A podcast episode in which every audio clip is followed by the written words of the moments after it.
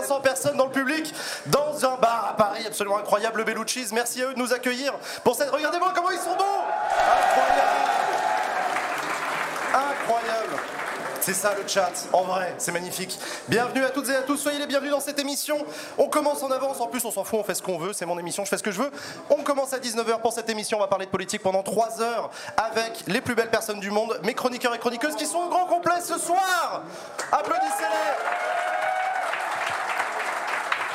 Adèle, Sacha et Léa, les, les Totally Spies au complet, incroyable.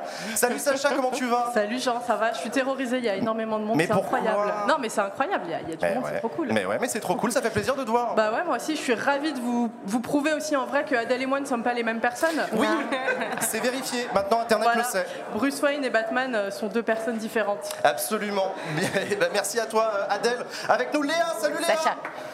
Bon. Sacha, Ah, si tu commences, Jean. ça commence. Euh, du coup, Gaspard, ça va? Merci, Euh, euh, Merci Hugo Décrypte. Ouais, ouais, ouais. Ouais, super. ouais. Euh, ça va, Léa? Ça va, Putain, nickel. Putain, je te vois moins bien que sur le plateau d'habitude. Bah parce qu'il y a oui, Usul oui, entre nous deux. Et Non, mais- puis, ouais, déjà, déjà, Déjà c'est ça le problème, c'est Jules. Tiens, Jules. Je me suis toujours tenu entre vous deux. C'est vrai. Non, mais c'est cool, c'est assez inédit de, de- de se faire un live avec une, une bière, quoi. Mais ouais, mais carrément, et ça fait super plaisir. Et ça, c'est très très cool. Avec nous aussi, du coup, Usul, comment ça va Oui, ça va. Ça va toi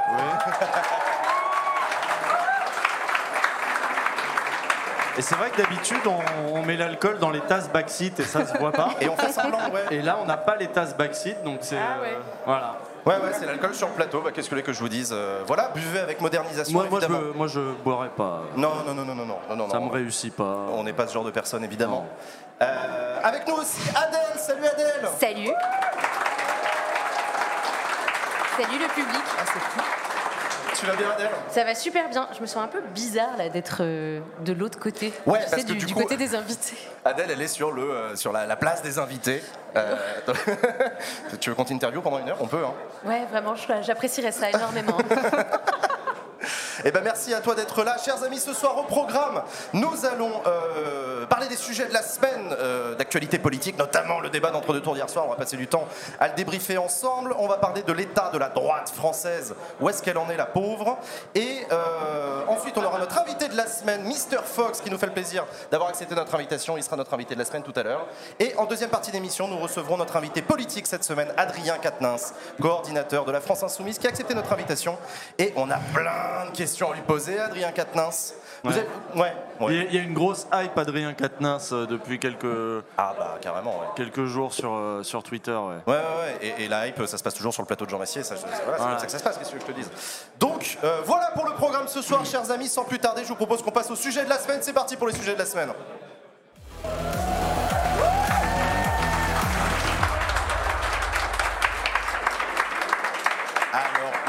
Gros sujet du jour, évidemment, c'est le débat d'entre-deux tours de l'élection présidentielle qui a été diffusé hier soir sur la chaîne Twitch de Jean Massier et puis sur quelques autres médias aussi. Euh, ah, c'est un rituel, c'est un rituel le débat d'entre-deux tours de l'élection. T'as vu, j'ai placé le mot rituel. Ça y est, ça s'est fait, c'est cranté. C'est un rituel de la vie politique française. Pourquoi est-ce que c'est devenu à ce point-là un moment important Le débat d'entre-deux tours. Il y en a un il y en a un des trois qui est chaud pour se lancer? Moi, je suis timide, il y a trop de monde. Oh putain, vous n'allez pas commencer. hein. Ouais, moi, je pense que je vais pas parler de la soirée. Bande d'enfoirés. Tiens, euh, Sa- Sa- Sacha, ça tombe sur toi. Oh, allez. Non, en plus, t'as passé la soirée d'hier soir à le live tweeter. Ah ouais, c'était incroyable. Pour le J'ai- Figaro J'ai kiffé ma soirée. Ah ouais Oh, C'était c'était- c'était La chiant. punition. C'était chiant, tu l'as Ouais, trouvé c'était chiant C'est- c'est- c'est- Non, c'était pas fou. C'était pas le débat du siècle pour le coup. Allez, Allez. elle l'a placé. Et pourquoi c'était pas le Co- Comment ça aurait pu être plus intéressant C'est le, casting le problème C'est le format Moi, je pense que c'est le format le problème. Ah ouais et euh, Jonathan Boucher-Peterson en parlait très bien, euh, directeur de la rédaction de Libération, en parlait très bien dans le space euh, auquel tu as participé ce matin. Il Ouais. disait que plutôt que de faire un débat qui durerait trois heures et jusqu'au bout de la nuit presque, pourquoi ne pas faire plutôt 5-6 débats avec une thématique Et dans ce cas-là, on pourrait tout aborder. Là, c'était, on était 5 à 7 8-10 minutes sur chaque sujet et c'était c'était un peu frustrant Et en plus, il y avait plein de sujets qui étaient abordés les uns à la suite des autres, et ouais, on restait sur notre fin à la fin. Je, je suis d'accord avec toi. Et pour autant, tu vois, moi, j'ai jamais été un grand fan des débats euh, politiques à la télévision. J'ai toujours trouvé que c'était la foire d'empoigne et que c'était fake et tout. Le débat d'entre deux tours, c'est un des rares trucs auxquels je trouve une utilité particulière démocratique. La confrontation directe. Le face-à-face, le moment où ils échangent, où ils se parlent l'un à l'autre, euh, c'est- quelque chose de rare et ça donne des moments euh, qui sont riches d'enseignements ou pas. Est-ce que, vous, est que vous pensez que ça a un impact important sur le vote des gens dimanche prochain? Ah, de ce que disent les médias, non. Non, tu penses Pas pas? vraiment, non, non. euh, Ça peut peut-être euh, décider un certain nombre d'indécis ou indécises, tu vois, mais c'est dérisoire en fait. Ouais. Beaucoup de personnes ont déjà, à mon avis, fait leur choix. Après, moi, je trouve qu'en plus, euh, franchement, on nous a resservi la soupe qu'on nous avait déjà servie euh, il y a cinq ans, dans des protagonistes qui étaient dans des rôles à peu près euh, identiques, c'est-à-dire une Marine Le Pen qui se fait bouffer par Macron, un Macron qui était davantage sur l'offensive cette fois-ci Ouais. par rapport à, à 2017. Je trouve qu'en fait, c'est le seul intérêt de ce débat-là, c'est qu'on peut comparer avec ce qui s'était passé en 2017 et voir si l'un ou l'autre s'était amélioré. Mais bon, c'est vrai que l'exercice en soi n'est pas inintéressant. Euh, je trouve que c'est bien hein, d'avoir euh, les shortlistés qui se, rencontrent et qui euh, ont cet échange. Après, sur le fond, effectivement, c'était pas. C'était pas énormément taffé, mais après on a quand même pu remarquer à quel point Marine Le Pen était euh, mal préparée, encore. Encore? Encore, moi j'ai trouvé. Je pense que c'est de la mal préparation ou qu'elle était juste pas calée sur les sujets? Moi, Bah, je pas pense oui, ça que sur je veux dire. l'économie. Je pense qu'elle est- Elle est pas calée max, sur les là. sujets. Ouais, je pense aussi qu'elle était au max de sa préparation, mais qu'elle pouvait Ouais, pas c'est aller- clair. pas faire Elle est au quoi. max de sa préparation parce que vraisemblablement, d'après ses équipes, elle se prépare depuis 5 ans, étant donné que le dernier débat, elle est quand même bien mise dedans. Euh, donc elle a, elle a clairement taffé, mais je pense que oui, elle n'a pas, euh, enfin, elle a pas les, les clés pour être euh, présidentiable en fait. Bah, c'était la particularité de ce débat d'hier soir, c'est que c'était le match retour. Et c'est jamais arrivé depuis 1981, Ouais. en fait. Deux candidats qui sont les mêmes, la même affiche pour une élection présidentielle de second tour. Et je suis d'accord avec toi, du coup, la comparaison était importante. Euh, Marine Le Pen, on sait qu'elle s'était préparée pour ce, pour ce match retour. Elle l'avait dit, elle avait reconnu d'ailleurs publiquement qu'elle s'était plantée en 2017. Ouais. Euh, Ouais. Hier, elle est. Ah, si, si, elle l'avait dit, elle Oui, oui, mais euh, en euphémisant aussi à sa façon, elle dit que, elle a dit que, alors j'ai- lu un papier qui racontait aussi comment ça avait été euh, difficile hein, dans l'après, euh, l'après-débat de lui dire que c'était pas passé en fait. Euh, Ah ouais? Bah, tu sais, tu ressors d'un truc, d'une baston comme ça de deux heures et demie. Tu peux, tu peux t'être dit j'ai fait le boulot et de fait elle, elle y était allée. Il faut les faire les deux heures et demie. Non, mais sur le Macron. moment, oui, tu retournes dans ta loge, il y a ton équipe, ils te Tu disent tentes- T'as été formidable. Tu Mais- tentes, voilà, tu tentes quelques effets. Euh, tes effets, tu vois après s'ils ont marché ou pas marché. Bon, il a fallu lui dire qu'elle- que ça n'avait pas marché. Et elle, elle a dit derrière, euh, bon, peut-être que j'avais été un peu trop dans l'agression et que, en fait, les Français voulaient entendre mon projet. Et que, du coup, la prochaine fois, bon, bah là, elle- ce qu'elle a fait, hein, elle a été moins dans l'agression et un peu plus calme, un peu moins dans la provocation. Non, monsieur Macron, nous savons déjà que vous. Un, peu, un peu plus dans. euh, voilà, d'ailleurs, c'était l'autre qui était plutôt euh, agressif. Ouais. Mais ce qui compte, au-delà de est-ce que ça va décider des gens euh, de- à voter en dernier instant, euh, au dernier instant pour l'un ou pour l'autre, ce qui peut avoir un effet sans doute mais marginal Ouais. euh, sur le scrutin. Par contre, c'est vrai que on a bien vu que ce dernier débat, le, le- celui d'avant, avait durablement inscrit Marine Le Pen au rang des grosses nulles. Et que, mais vraiment durablement, Ouais. Ça lui a, ça lui a collé au, ça, voilà, ça lui a collé jusqu'à maintenant. Euh, on peut rater un débat et ça peut avoir un impact euh, considérable. La- de la même manière que, euh, je repense au débat de 95. Il était chiant à mourir, celui-là, c'était Chirac-Jospin. Voilà, et, et c'était euh, ce débat-là. Il y a même des images qui existent d'avant le débat Oui. Ouais. Où Chirac, c'est très connu, hein, où Chirac et Jospin euh, se- s'expliquent et disent euh, on va y aller mollo. hein. Oui, oui, on va y aller mollo. ouais. Les Français n'attendent pas qu'on se saute à la gorge. Non, non, non, ça fait juste plaisir aux militants. Ça, on va pas le faire. On va Ouais. rester calme, etc. Et mine de rien. Si cette, cette impression qui s'est transmise aussi dans ce débat, elle a aussi laissé quelque chose dans la société française, et c'est grâce à aussi des trucs comme ça que derrière le RN a pu arriver et dire l'UMPS. Ce, Ouais. genre, ce genre de voilà. Donc mine de rien, c'est quand même un instantané intéressant du degré de conflictualité, euh, du degré de force de, de- de- de- des forces en présence, euh, de préparation ou pas à l'exercice euh, du pouvoir. Non, c'est pas inintéressant à regarder et ça va laisser des traces au-delà de euh, ce qui s'est passé, ce que, si les gens vont voter ou pas pour euh, l'un ou l'autre, en sachant qu'on a vu, euh, selon les enquêtes d'opinion, que la majorité des gens ont de toute façon déjà euh, une bonne idée de, de qui, pour qui ils vont voter. Voilà, si tu as décidé de voter Le Pen, euh, c'est pas parce que Macron a été particulièrement techno et brillant ce soir-là que tu vas dire Ah non, finalement. Ça peut aider à s'abstenir éventuellement. Voilà, bah ça Ouais. c'est c'est là-dessus que comptait Le Pen. Ouais, Si- c'était. euh, Si tu le trouves un peu trop Adèle. arrogant ou condescendant, tu peux décider de ne pas aller voter. Mais en même temps, euh, forcément, Et toi, euh, du coup, tu l'as trouvé comment? Parce que c'est vrai qu'on a vu Macron à l'offensive hier soir, ce qui moi m'a Ouais. surpris. Toi, tu en as Ouais, c'est quoi? vrai, effectivement, il était, il était à l'offensive. Euh, je suis pas tout à fait d'accord avec le fait que Marine Le Pen n'était pas bonne du tout. Je trouve qu'au contraire, elle s'est améliorée, qu'il y a même eu plusieurs fois où elle a rembarré, où elle a fait des déclarations, notamment quand il l'a embarqué sur le sujet de la Russie. Euh, C'était peut-être pas très malin de Ah sa non, part, elle, j'ai trouvé. elle a mal réagi. Euh, enfin, Super mal réagi, ouais. Ouais, mais elle a réussi à sortir quand même que. Son euh, tweet en papier, lui- là Non, pas tweet en papier.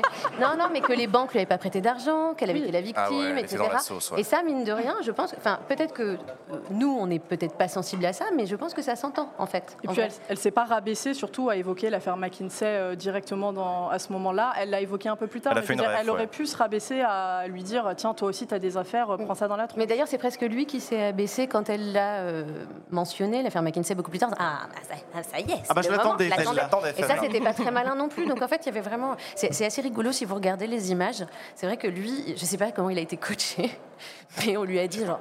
Ouais.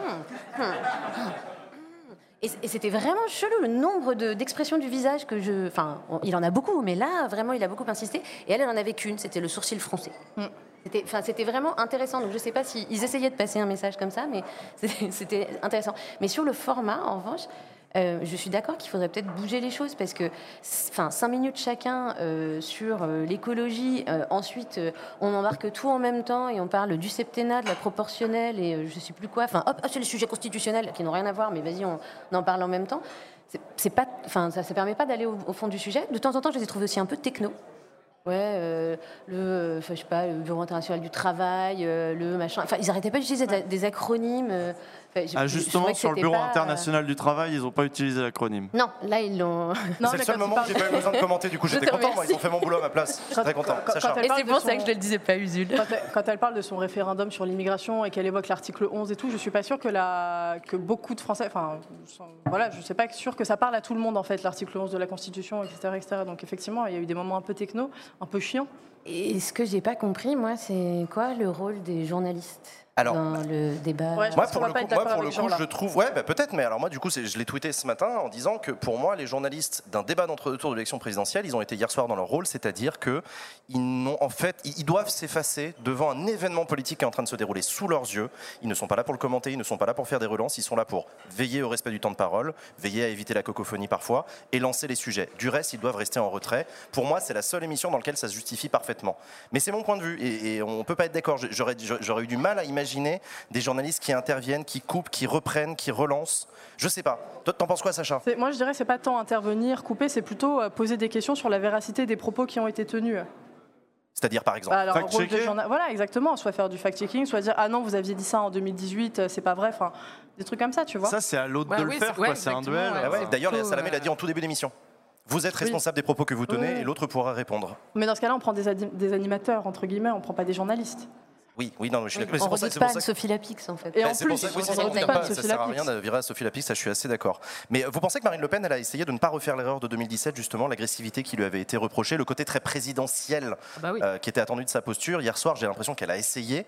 Je suis assez d'accord avec Usul pour dire qu'elle y est toujours pas, mais aussi pour des raisons de, pour, pour des raisons d'ordre de, de- de- de personnalité politique. C'est-à-dire qu'Emmanuel Macron est un techno, c'est-à-dire que c'est un homme sur les dossiers.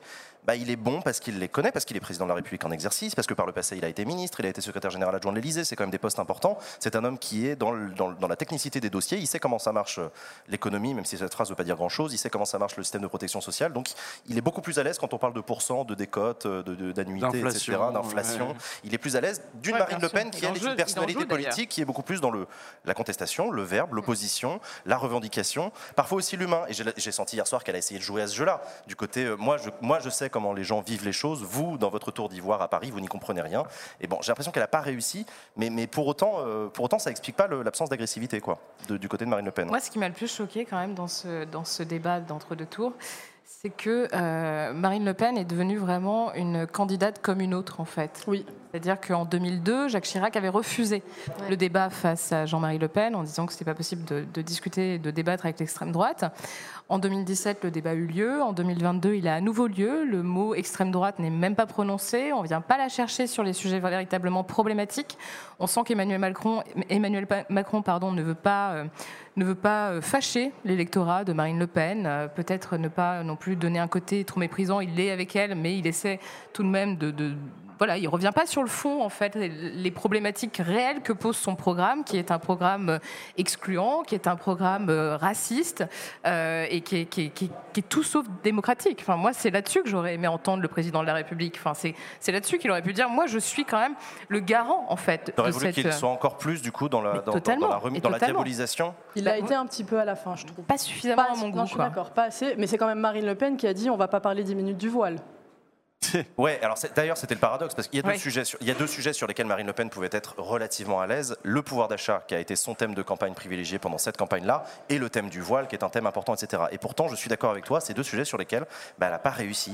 Euh, elle n'a pas réussi à briller. Elle a sorti sa litanie sur le voile et je trouve qu'Emmanuel Macron a réussi à, souligner le caractère inentendable de ce qu'elle était en train de défendre euh, avec ses salitanies en disant vous vous rendez compte, vous parlez d'immigration, de, terrorisme pour arriver sur la question. On parle de la laïcité et on arrive sur le voile en passant par le terrorisme. Cette démonstration-là d'Emmanuel Macron, elle était intéressante parce qu'il oui, il disait ce qu'il fallait lui dire, je suppose, à ce moment-là.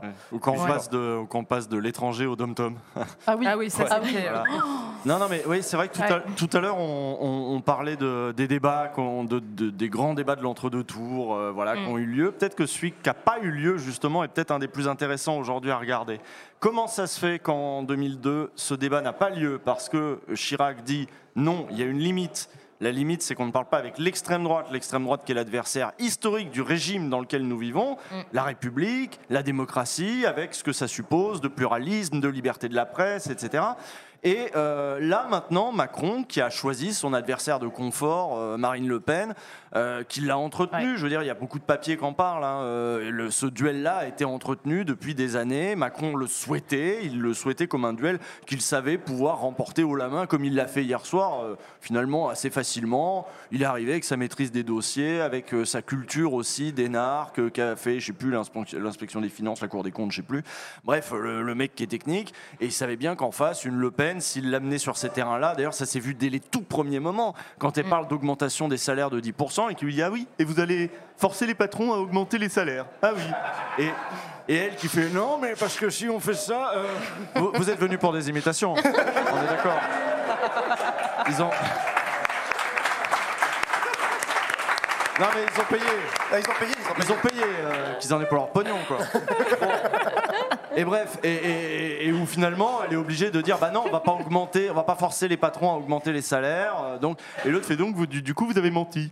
Et c'est ce qui est un peu vrai. Bon, c'est de l'esbrouf, il arrive de temps en temps à montrer l'esbrouf, mais en effet, comme l'a dit Léa, à aucun moment on rappelle que cette famille politique, alors ce qu'il a quand même essayé de faire timidement de temps en temps, sur De Gaulle notamment, parce qu'il est tiraillé mine de rien, euh, parce que ça c'était Le Monde qui a raconté ça hier. Il avait démarré la campagne en se disant non, euh, moi je veux un vote d'adhésion, on va y aller projet contre projet. Donc si je suis élu, on ne pourra pas dire que c'est grâce au barrage républicain parce que j'ai jamais promis de, barrage républicain. Vous votez pour moi pour mon projet, c'est sa fameuse truc euh, projet contre projet. Donc ce soir au débat, nous serons deux candidats à égalité avec des projets, quoi. Et puis finalement, euh, vu que mine de rien, son arrogance, son début de campagne d'entre-deux tours, c'est pas excessivement bien passé. bon, bah du coup, il est reparti sur. Faut quand même rappeler qui c'est la famille de Le Pen, et il l'a refait un petit peu, mais timidement et sans dire les vrais mots. Mm. C'est-à-dire que est-ce qu'on est proche ou non d'un changement de régime si Marine Le Pen arrive au pouvoir? Et il a essayé de lui dire euh, attendez, si vous changez les règles, c'est pas exactement les bonnes manières de faire dans la Constitution. Bah, hein. C'était sa conclusion, effectivement. Il disait euh, bah, clairement, on n'est pas projet contre projet, mais on est vision contre vision, et de toute évidence, on n'est pas d'accord. Euh, mais je vous bah, respecte. Mais je vous respecte quand même, et ils se sont salués, ils se sont serrés la main à la fin. Et vous, et vous vieillissez beaucoup moins que moi. Ouais, ça se voit pas, ça se voit pas. Oh là là. Ah ouais, c'est coquetterie là à la fin. Bah, non, je sais pas, Adèle, pensé quoi Si on est dans un objectif de dédiabolisation, clairement, là c'était plutôt sympa, hein, ce petit moment de connivence qui a été quand même le seul moment où ils étaient d'accord sur quelque chose. C'est cette fois-ci, on a été euh, disciplinés. Ce que je trouve un petit peu chelou à ce niveau-là de dire, vous avez vu, on a été disciplinés, on a quand même bien obéi aux journalistes et au timing. Enfin, je sais pas, je trouve ça un peu, euh, un peu tristoun. Ce que je, je pense, moi, c'est qu'en fait, euh, ça ne va rien changer effectivement au vote parce que je suis convaincue que les gens qui votaient déjà Marine Le Pen ont été très contents de sa prestation Ah, bien hier. sûr. Et que du coup, ceux oui. qui ne, ne sont pas intéressés par Marine Le Pen vont trouver que finalement Emmanuel Macron l'a quand même bien défoncé. Et donc, euh, enfin, il ne s'est rien passé concrètement. Je suis un peu déçue. Non, je suis d'accord avec toi. Mais de toute façon, on le sait très bien, c'est- les- les militants et les, et les- et les adhérents au projet et aux idées sont toujours satisfaits de leur candidat à la sortie de n'importe quel plateau de d'émission. Ah, c'était vachement bien, c'était super, etc. Bah, parfois avec des nuances. Ah, Il y a- mais, il y a, euh, 5 ans, il y a cinq ans, non. non, Ouais, bah, il- 2017, ça a été, ça a été plus compliqué et c'est pour ça qu'elle a. Oui, c'est oui. Non, mais c'est vrai, c'est vrai. Non, c'est, vrai, je suis d'accord. Mais pour autant, t'as dit, il y a eu, euh, il y a un moment, ils sont tombés d'accord. Un peu autre- comme euh, les militants de Zemmour dans le débat Pécresse, après ils faisaient la gueule. hein. Ouais, ils Oui. ils tiraient la tronche. Non, c'est vrai, t'as raison. Ouais. Ouais, ouais, ça arrive d'être non, déçu par son champion. Zemmour, on en parlera, je pense, dans un prochain parce que ça a été un effondrement assez C'était intéressant. intéressant hein. de, de distinguer militants et euh, électeurs et électrices en fait. Parce que c'est pas du tout le même rapport. Les militants vont être déçus d'un- d'une prestation euh, pas très euh, remarquable, alors que les électrices et les électeurs, euh, je pense que Osef, quoi. À mon avis, euh, ils vont voter euh, quoi qu'il, quoi. Ils pencheront peut-être pour le champion du débat, du coup. Bah, c'est la question que je me pose. Honnêtement, j'en sais rien. Je suis pas sûr que. Je, je suis d'accord avec Usul. Je suis pas sûr que ça change radicalement des votes. En revanche, ça peut confirmer des opinions qu'on avait déjà avant, ou ça peut faire douter un peu. Euh, et puis ça rentre dans la balance et ensuite chacun fait ce qu'il veut. il, y a quand même eu un moment, pardon. il y a quand même eu un moment dans le débat où ils sont tombés d'accord. Ça, c'était assez surprenant. C'est sur l'Ukraine. Marine Le. Pen savait que c'était un angle d'attaque assez euh, impressionnant euh, Mm. qu'elle allait se prendre dans la gueule. Et elle a commencé par donner littéralement un satisfait à Emmanuel Macron en disant Mm. vous avez eu raison au nom de la France de défendre cette position, euh, etc. Euh, c'est- c'est- C'était un énorme backdash de la part de, de Marine Le Pen. C'est là qu'elle a ressorti son tweet D'où le minable tweet, pour ouais. dire Ouais. regardez en 2014 Oui. je le disais. Le problème c'est qu'elle l'a sorti après l'argumentaire de Macron qui disait mais en fait c'est votre banquier Poutine. Oui mais j'ai tweeté. Alors c'est bon. Donc tu vois ça faisait Oui, et ridicule. puis tous- ces députés, euh, tous ces députés euh, à l'Union européenne qui n'ont pas voté pour, euh, pour donner de l'argent à l'Ukraine, euh, il lui a ressorti dans la tranche directe. Ouais, et puis de, de reconnaître l'élection aussi Voilà, de la Crimée quand même. l'élection de la Crimée, Ouais, et euh, d'obtenir un prêt dans, le- dans la foulée. Mais c'était quand même, enfin voilà, je, je- je- je pense qu'un changement. Enfin, est-ce que c'est un changement d'avis de la part de Marine Le Pen C'est euh, le fait d'assumer une difficulté aussi crasse euh, comme ça sur un plateau. Je pense que c'est un moment qu'il a mis en grande difficulté. Ça se sentait que là, qu'Emmanuel Macron, il était très tranquille, euh, les muscles du dos détendus, pendant qu'elle, elle était morte de tout. Et, parce et- que- et en même temps, et en même temps, l'électorat de, de Marine Le Pen vote pas pour elle pour ses positions internationales. C'est vrai, ouais, c'est vrai. Il- Non, c'est clair. C'est c'est une petite concession et à la limite on s'en fout et à la limite les gens comme Thierry Mariani ou les gens les plus proches de- du RN qui ont des liens avec la Russie, des liens avérés, euh, des sympathies mais aussi des liens concrets, économiques parfois aussi avec la Russie, ceux-là ils se sont fait discrets depuis quelques semaines, euh, depuis le début de la Mm. guerre. Ah bah on les entend plus, ouais, Mariani, elle est disparue. hein. On les entend plus. Ils sont de toute façon euh, mis en off parce que bon bah vous voilà, c'est pas le moment de les sortir et donc elle-même, bon voilà, c'est une concession de bonne grâce. De euh, de toute façon, on n'est pas là pour ça, on n'est pas là pour batailler euh, pour Poutine. euh, on lâche ça. euh, De toute façon, notre électorat s'en fout qu'on lâche ça. Donc on lâche ça. Ouais, c'est clair. Ouais, c'est vrai, non, non, je suis d'accord, ça coûte pas très cher et là, là tu, oui, tu peux faire effectivement des saltos arrière euh, sur des sujets comme celui-là. Euh, et sur le sujet sur le voile, là aussi c'était intéressant parce qu'on l'a vu dans le, dans le débat d'entre-deux tours, se rendre compte qu'elle aussi elle avait besoin de voix de gens modérés euh, qui apprécient peu ses positions très extrême droite d'interdiction du voile dans l'espace public. Il y a eu cette fameuse rencontre avec une vieille dame qui lui a dit Mais moi je porte le voile pour des raisons personnelles, familiales, vous n'allez pas m'arracher mon voile. Le côté vieille dame, d'ailleurs, ils ont parlé de Latifa Ibn Ziatem hier soir, une vieille dame parfaitement respectée, respectable, la, la mère d'un la mère d'un homme qui a été assassiné par Mohamed Merah, tu peux pas lui retirer son voile, c'est ignoble. Euh, et Marine Le Pen, du coup, dans l'entre-deux tours, a semblé montrer qu'elle était prête à faire preuve d'ouverture et tout. Et puis hier soir, au débat, elle a dit non, je l'interdirai Ouais, dans l'espace public. Et, euh, et voilà, et là, pour le coup, elle était dans la défense d'un truc qu'elle sait très impopulaire. Quoi. Autre chose que je voulais rajouter quand Pas même sur ce impopulaire débat. pour son électorat, pardon. Pas impopulaire pour son électorat, donc. euh, Pas impopulaire pour son électorat, mais impopulaire pour les personnes à qui elle a besoin de, de- D'aller de- choper d'aller des voix quoi, dans l'entre-deux qu'elle n'a pas, elle pas énormément de réserve de voix. Hein, Bah non, Absolument. clairement pas. Contrairement à Macron. Mais ce, que- ce que- ce- ce qui, ce qui me semble important de souligner aussi sur- par rapport à ce débat, c'est qu'il y avait quand même une grande partie des électrices et des électeurs qui vont, euh, qui vont aller euh, voter euh, dimanche qui s'en foutent en fait. Enfin, pas qui s'en foutent, mais qui attendaient rien de ce débat parce qu'une grande partie va faire barrage. Une grande partie euh, n'a pas euh, sur ce plateau euh, son candidat ou sa candidate qu'il souhaitait avoir euh, au deuxième tour. Donc je pense qu'il y a quand même beaucoup de gens qui ont regardé ça avec pas mal de distance et pour qui ça n'avait pas vraiment, vraiment d'impact. Donc je, je- je- bon, c'était un exercice politique pas inintéressant. Je trouve ça bien que nous, on les regardait et qu'on en discute aujourd'hui, naturellement, mais je suis pas certaine que ça va fondamentalement changer la donne. euh. Non, ça changera pas la donne et je suis d'accord avec toi, il y a aussi probablement beaucoup de gens qui l'ont regardé comme une forme de show. Ouais, tout Alors, à fait. on, ouais. attend, on attend la punchline. Bah, parce comme, que- euh, comme Sardoche, quoi. Oui, c'est ça, et c'est pas pour rien que Sardoche était le premier sur Twitch hier soir. Il y a quand même beaucoup de gens, euh, si tu veux, les analyses de, de Jean Massier, c'est sympa 5 minutes, mais en vrai, là, on veut voir du clash et ça va être marrant et on va rigoler, etc. Donc je, je comprends aussi que du coup, mais c'est aussi cette politique spectacle qui dégoûte, je pense, beaucoup les gens euh, et qui les désintéresse fondamentalement. Et après, je suis d'accord avec ce que, tu- ce que tu disais, Adèle, sur. euh, c'est pas suffisant un seul débat comme ça. Regardez le Ouais, climat, on a parlé du climat à un moment, c'est bien, on, se- on serait cru sur Twitch, euh, c'était sympa, ils ont parlé climat. Euh, mais, euh, Au mais bout ça- d'une heure 36, Au bout d'une heure 36, ça a duré très peu de temps, c'était euh, extrêmement flou de part et d'autre. Ouais. Même si, là encore, Emmanuel Macron, il avait des angles d'attaque, mais j'ai l'impression que c'est tellement facile d'avoir des angles d'attaque sur Marine Le Pen. Il dit, vous voulez démanteler toutes les éoliennes qui sont déjà posées ça Ouais, c'était 120 pas 000 mal, ça. 120 000 balles par éolienne, c'est complètement débile, le tout nucléaire n'est pas une solution et tout. Et C'est un moment où ils ont été assez techno aussi, euh, parler d'agrivoltaïsme, etc. Enfin, c'était pas d'une clarté, j'ai trouvé euh, non plus euh, dingue à ce moment-là. C'est dommage. Ouais, mais tu vois, quand il l'a défoncé sur euh, les éoliennes, moi j'étais là, j'avais des sentiments très mêlés qui étaient ouais, vas-y, défonce-la, mon champion. Puis après, je fais, mais, mais c'est pas mon champion. du tout. C'est le mec qui a fait monter l'extrême droite aussi pendant des années. Enfin, et ça, pareil, euh, tu peux pas le voir dans, un, dans, dans- dans ce genre de débat, mais il, a, il y a des polémiques qu'il a installées délibérément dans l'espace public à un moment euh, euh, qui était, voilà, il a remis l'identitaire aussi au goût du jour dans un camp où le, qui est le camp des libéraux centristes normalement, où c'est pas leur premier truc euh, qui leur vient à l'esprit, quoi. Ouais. Et il a réutilisé ça. Il est Mm. De, de- de- de ce second tour, de la médiocrité de ce débat. Et oui, en effet, il y a plein de gens qui auraient aimé que ce soit quelqu'un d'autre. euh, Mais d'ailleurs, sur la partie, le lien entre euh, immigration et terrorisme, lui, il Ouais. avait un peu flirté avec ça hein, à un moment donné. Sur la loi séparatisme, il en était pas loin.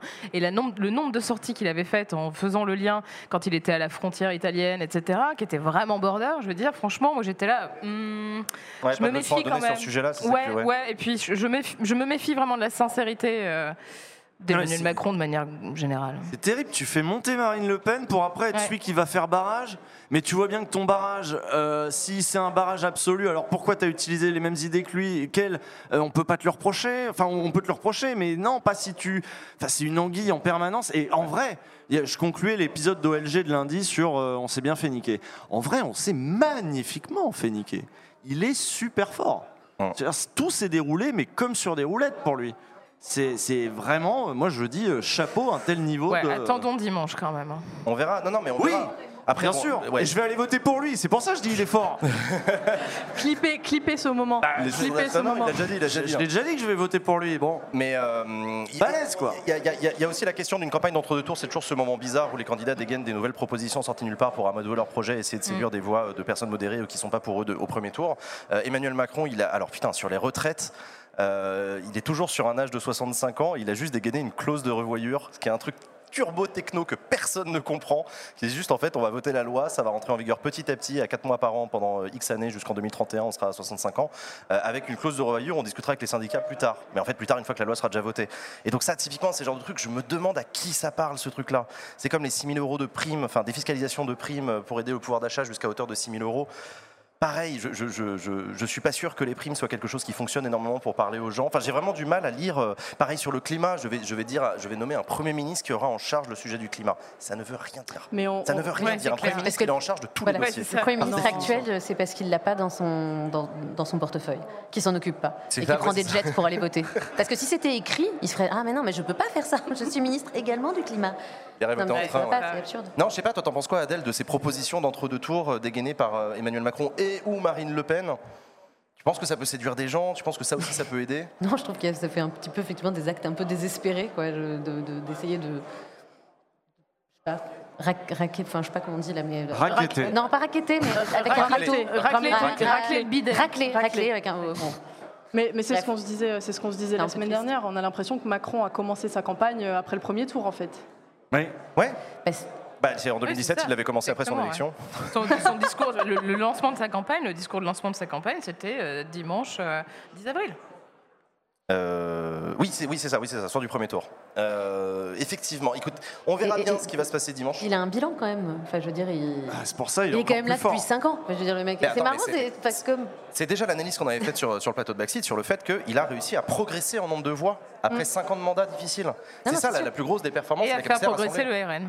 Et un bilan faire- sur lequel Marine Le Pen n'a pas du tout attaqué. C'est ça ce que j'allais dire. Hier, on a après quasiment pas parlé. parlé de 600 milliards de dettes, euh, et encore le chiffre était ultra flou, elle a rien précisé. euh, Ouais, mais il a assumé direct, c'est la dette Covid, c'est quoi qu'il en coûte. Ouais, qu'est-ce que vous auriez euh, Et les Français l'ont soutenu, donc euh, qu'est-ce que oui, et qu'est-ce que Oui, vous auriez que fait à partir du moment où elle dit non, c'est sans la dette Covid et qu'il fait si, c'est avec la dette Covid. Enfin, je veux dire, effectivement, si les journalistes sont là pour gérer le timing, bon bah, bah, on ça, est là. Personne n'est là pour vérifier. bah, Ouais. Ok, next sujet. Heureusement que j'étais là. Alors, next sujet, puisque t'en parles, merci beaucoup Adèle.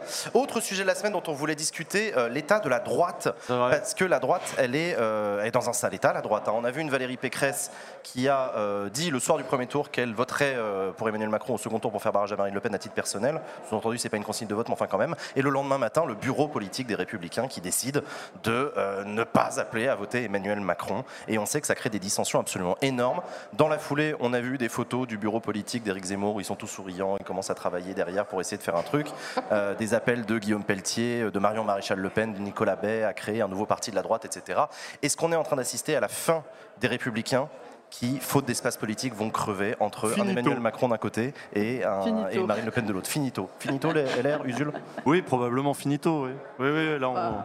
On se dirige vers euh, voilà tous les députés sortants parce que bon, les, c'est- les législatives sont quand même un moment très important pour, on l'a dit, Ouais. pour le financement des partis évidemment, mais même pour le jauger véritablement. On dit que c'est les présidentielles pour jauger le poids politique. On avait dit ça lors de la dernière émission. C'est beaucoup plus les législatives en vrai. je. Je La trouve. législative sur le temps long, mais Ouais. dans l'espace politique national, ça reste quand même la, la présidentielle.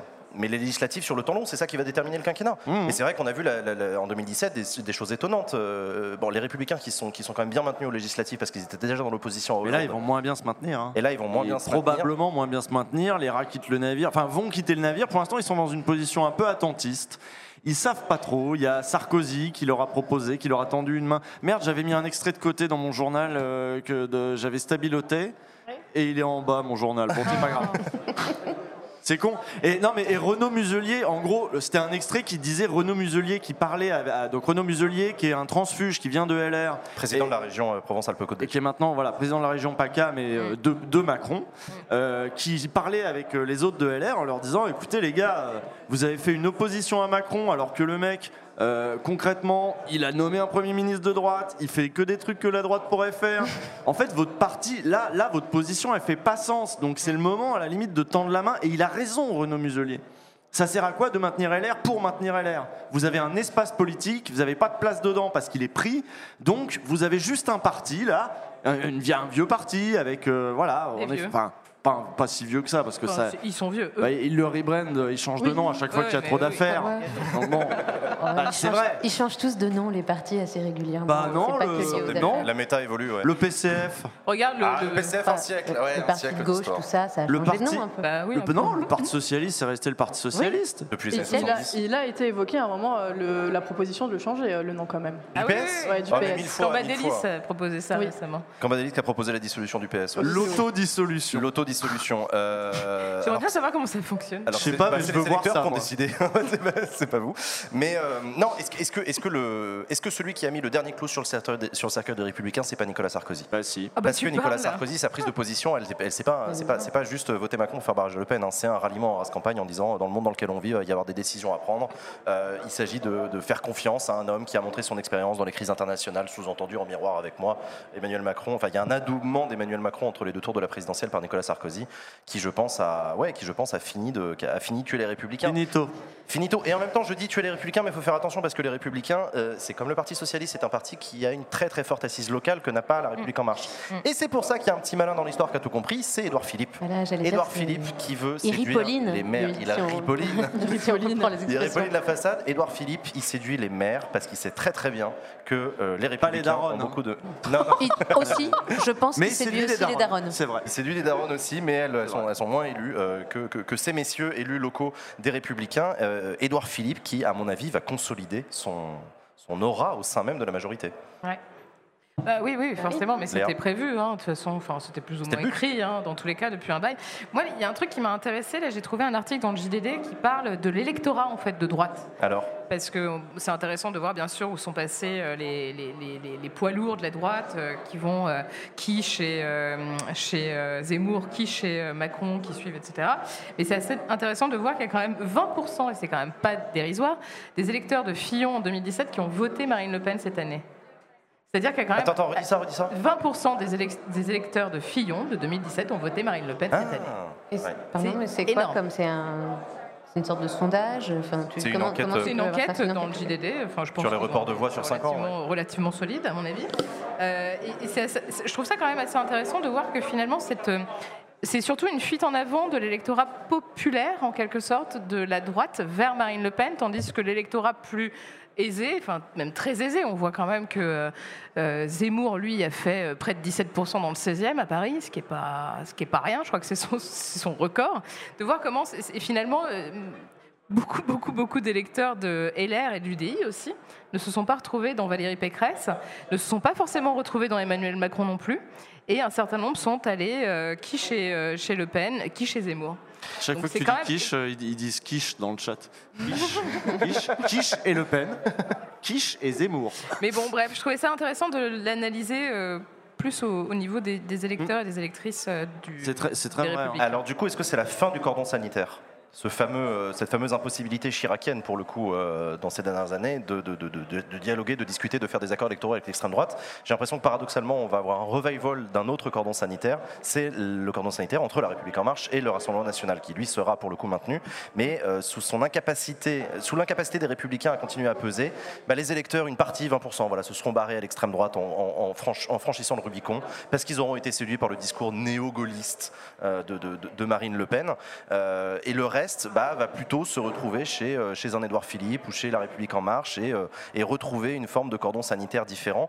Quid des élus? Et c'est pour ça que ça va être intéressant de suivre les élections législatives, Ah, ça. puisque justement, c'est dans les élections législatives, sur les, sur les reculs, les reports de voix, qu'on va voir des gens. Est-ce qu'il va y avoir des façon, élus les républicains qui sont prêts à se retirer du second tour pour favoriser l'élection d'un Rassemblement Macron, national? Macron, il peut pas faire ça.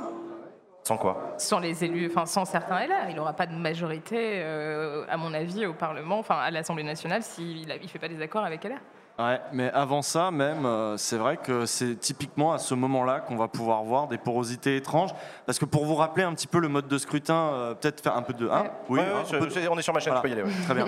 Alors, on vous rappelle le mode de scrutin pour les législatives. Si au premier tour, votre liste passe les euh, 12%, Ouais, euh, 12,5. 12,5, 5. euh, vous avez le droit de vous maintenir au second. Ce qui fait qu'au second, euh, bah, vous pouvez avoir euh, deux listes, trois listes, quatre listes quadrangulaires. Et à ce moment-là, eh ben, euh, traditionnellement, normalement, euh, par exemple, il, il serait mal vu qu'un élu, que, que- qu'un- que la liste LR se retire en faveur de- du RN le mieux placé. Mais euh, ça, c'était avant. C'est l'époque du cordon sanitaire. Qu'est-ce qui ouais. pourrait se passer maintenant Mais c'était même, j'ai même plus loin que ça, c'est qu'il y a une époque où les, où les gens Pour battre la RPR gauche. les gens RPR étaient prêts à retirer leur candidature pour favoriser l'élection d'un communiste Mais ils l'ont fait. pour faire face au Ouais. Rassemblement national. Ouais, C'était ouais, ça le cordon sanitaire. Ouais. Parce que les communistes et les gaullistes ont été ensemble dans la résistance face aux collabos que sont euh, aujourd'hui leurs héritiers, c'est le Front national. Et qu'est-ce qu'ils vont faire avec Zemmour? Et qu'est-ce qu'ils vont faire avec Zemmour? C'est aussi ça la question.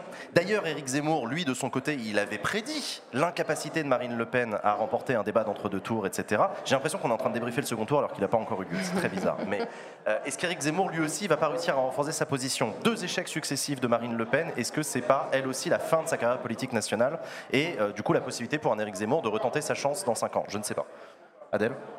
Bah, si, pourquoi pas. Enfin, je veux dire, il n'y a pas de raison. Après, euh, pour l'instant, il nous fait pas mal de communication euh, pour montrer qu'il est prêt, qu'ils ont un beau bureau, que c'est super, La etc. barre de trois mais, euh, jours, tout ça. Il est cool. Il Ouais, est ouais. cool en fait. Il a, il a sa Swazig euh, aussi qui le prend en photo. Enfin, tu vois, bon, il y a une Ouais, communication. Mais euh, oui, bah, je pense qu'il n'a pas envie que ça s'arrête. Puis surtout, je pense que Marion Maréchal, elle n'a pas envie que ça s'arrête. C'est- plutôt ça. C'est plutôt ah, peut-être Marion Maréchal qui va, qui va reprendre le flambeau de, de Marine Le Pen dans un nouveau parti euh, qui euh, Donc engloberait précisément, le peut-être RN et... pas celui de Marine Le Pen, mais qui Ah. va lui. Enfin, Bah, en fait, euh, jusque-là, elle était soutien de la candidature d'Éric Zemmour. Euh, Là, elle est officiellement rentrée dans l'organigramme. vice-présidente exécutive de Du parti. Reconquête. Voilà. Reconquête. Donc, ça, Reconquête pourrait. Alors, je trouve que c'est vrai que le, le, le- le- le nom est quand même un peu violent pour le projet que c'est. Parce que le projet de Reconquête, il est ambivalent. C'est-à-dire, c'est à la fois quelque chose qui, veut, qui se veut plus radical que le RN sur les discours identitaires, plus libéral que le RN sur le discours économique. Donc, c'est censé plaire aux vieux bourgeois et ça marche. hein, euh, ça marche. ça- enfin, en tout cas, leur public est là. On le voit. euh, D'ailleurs, Zemmour veut se présenter euh, dans un arrondissement UP de Paris. Enfin, il ne s'y trompe pas. Il voit bien que c'est chez les bourgeois que ça marche bien. Plus de, plus Là libéralisme. fait, euh, Alors que l'électorat populaire 17%. était plutôt chez Marine Le Pen. euh, Voilà, l'électorat populaire d'extrême droite est chez Marine Le Pen. Donc il y a cette ambivalence entre une candidature en fait plus radicale, Mm. qui ressemble beaucoup plus à un Jean-Marie Le Pen des années 80 avec l'ultralibéralisme y compris dedans, hein, quand euh, Reagan était un modèle pour euh, Le Pen au niveau économique avant que ça ne change dans les années 90. Et en même temps, et en même temps, c'est le parti qui veut renouer un dialogue des droites en misant sur une hypocrisie collective qui supposerait que certes on ne parle pas avec les Le Pen, mais à droite on pourrait admettre qu'Éric Zemmour serait éventuellement un interlocuteur. On a vu des frontières euh, aisément franchies, on a vu Laurent Ouais. inviter Éric Zemmour et discuter avec, en disant que c'était sans doute la- l'avenir de la droite, etc. etc. Donc en gros, c'est ce qui est quand même très paradoxal. Il est à la fois plus radical et à la fois plus présentable pour euh, l'alliance éventuelle avec, le L- avec LR. Donc c'est- c'est c'est sans doute aussi ça la suite qu'il faudra regarder. Quoi. Moi, je pense que c'est des électorats qui sont fondamentalement euh, différents. Et je ne pense pas que euh, enfin, Zemmour fera de l'ombre à Marine Le Pen. D'ailleurs, ça n'a pas vraiment été le cas. hein. Elle n'a pas perdu de voix en, Ah cette année. Non. En fait, par rapport à 2017, elle en a même gagné.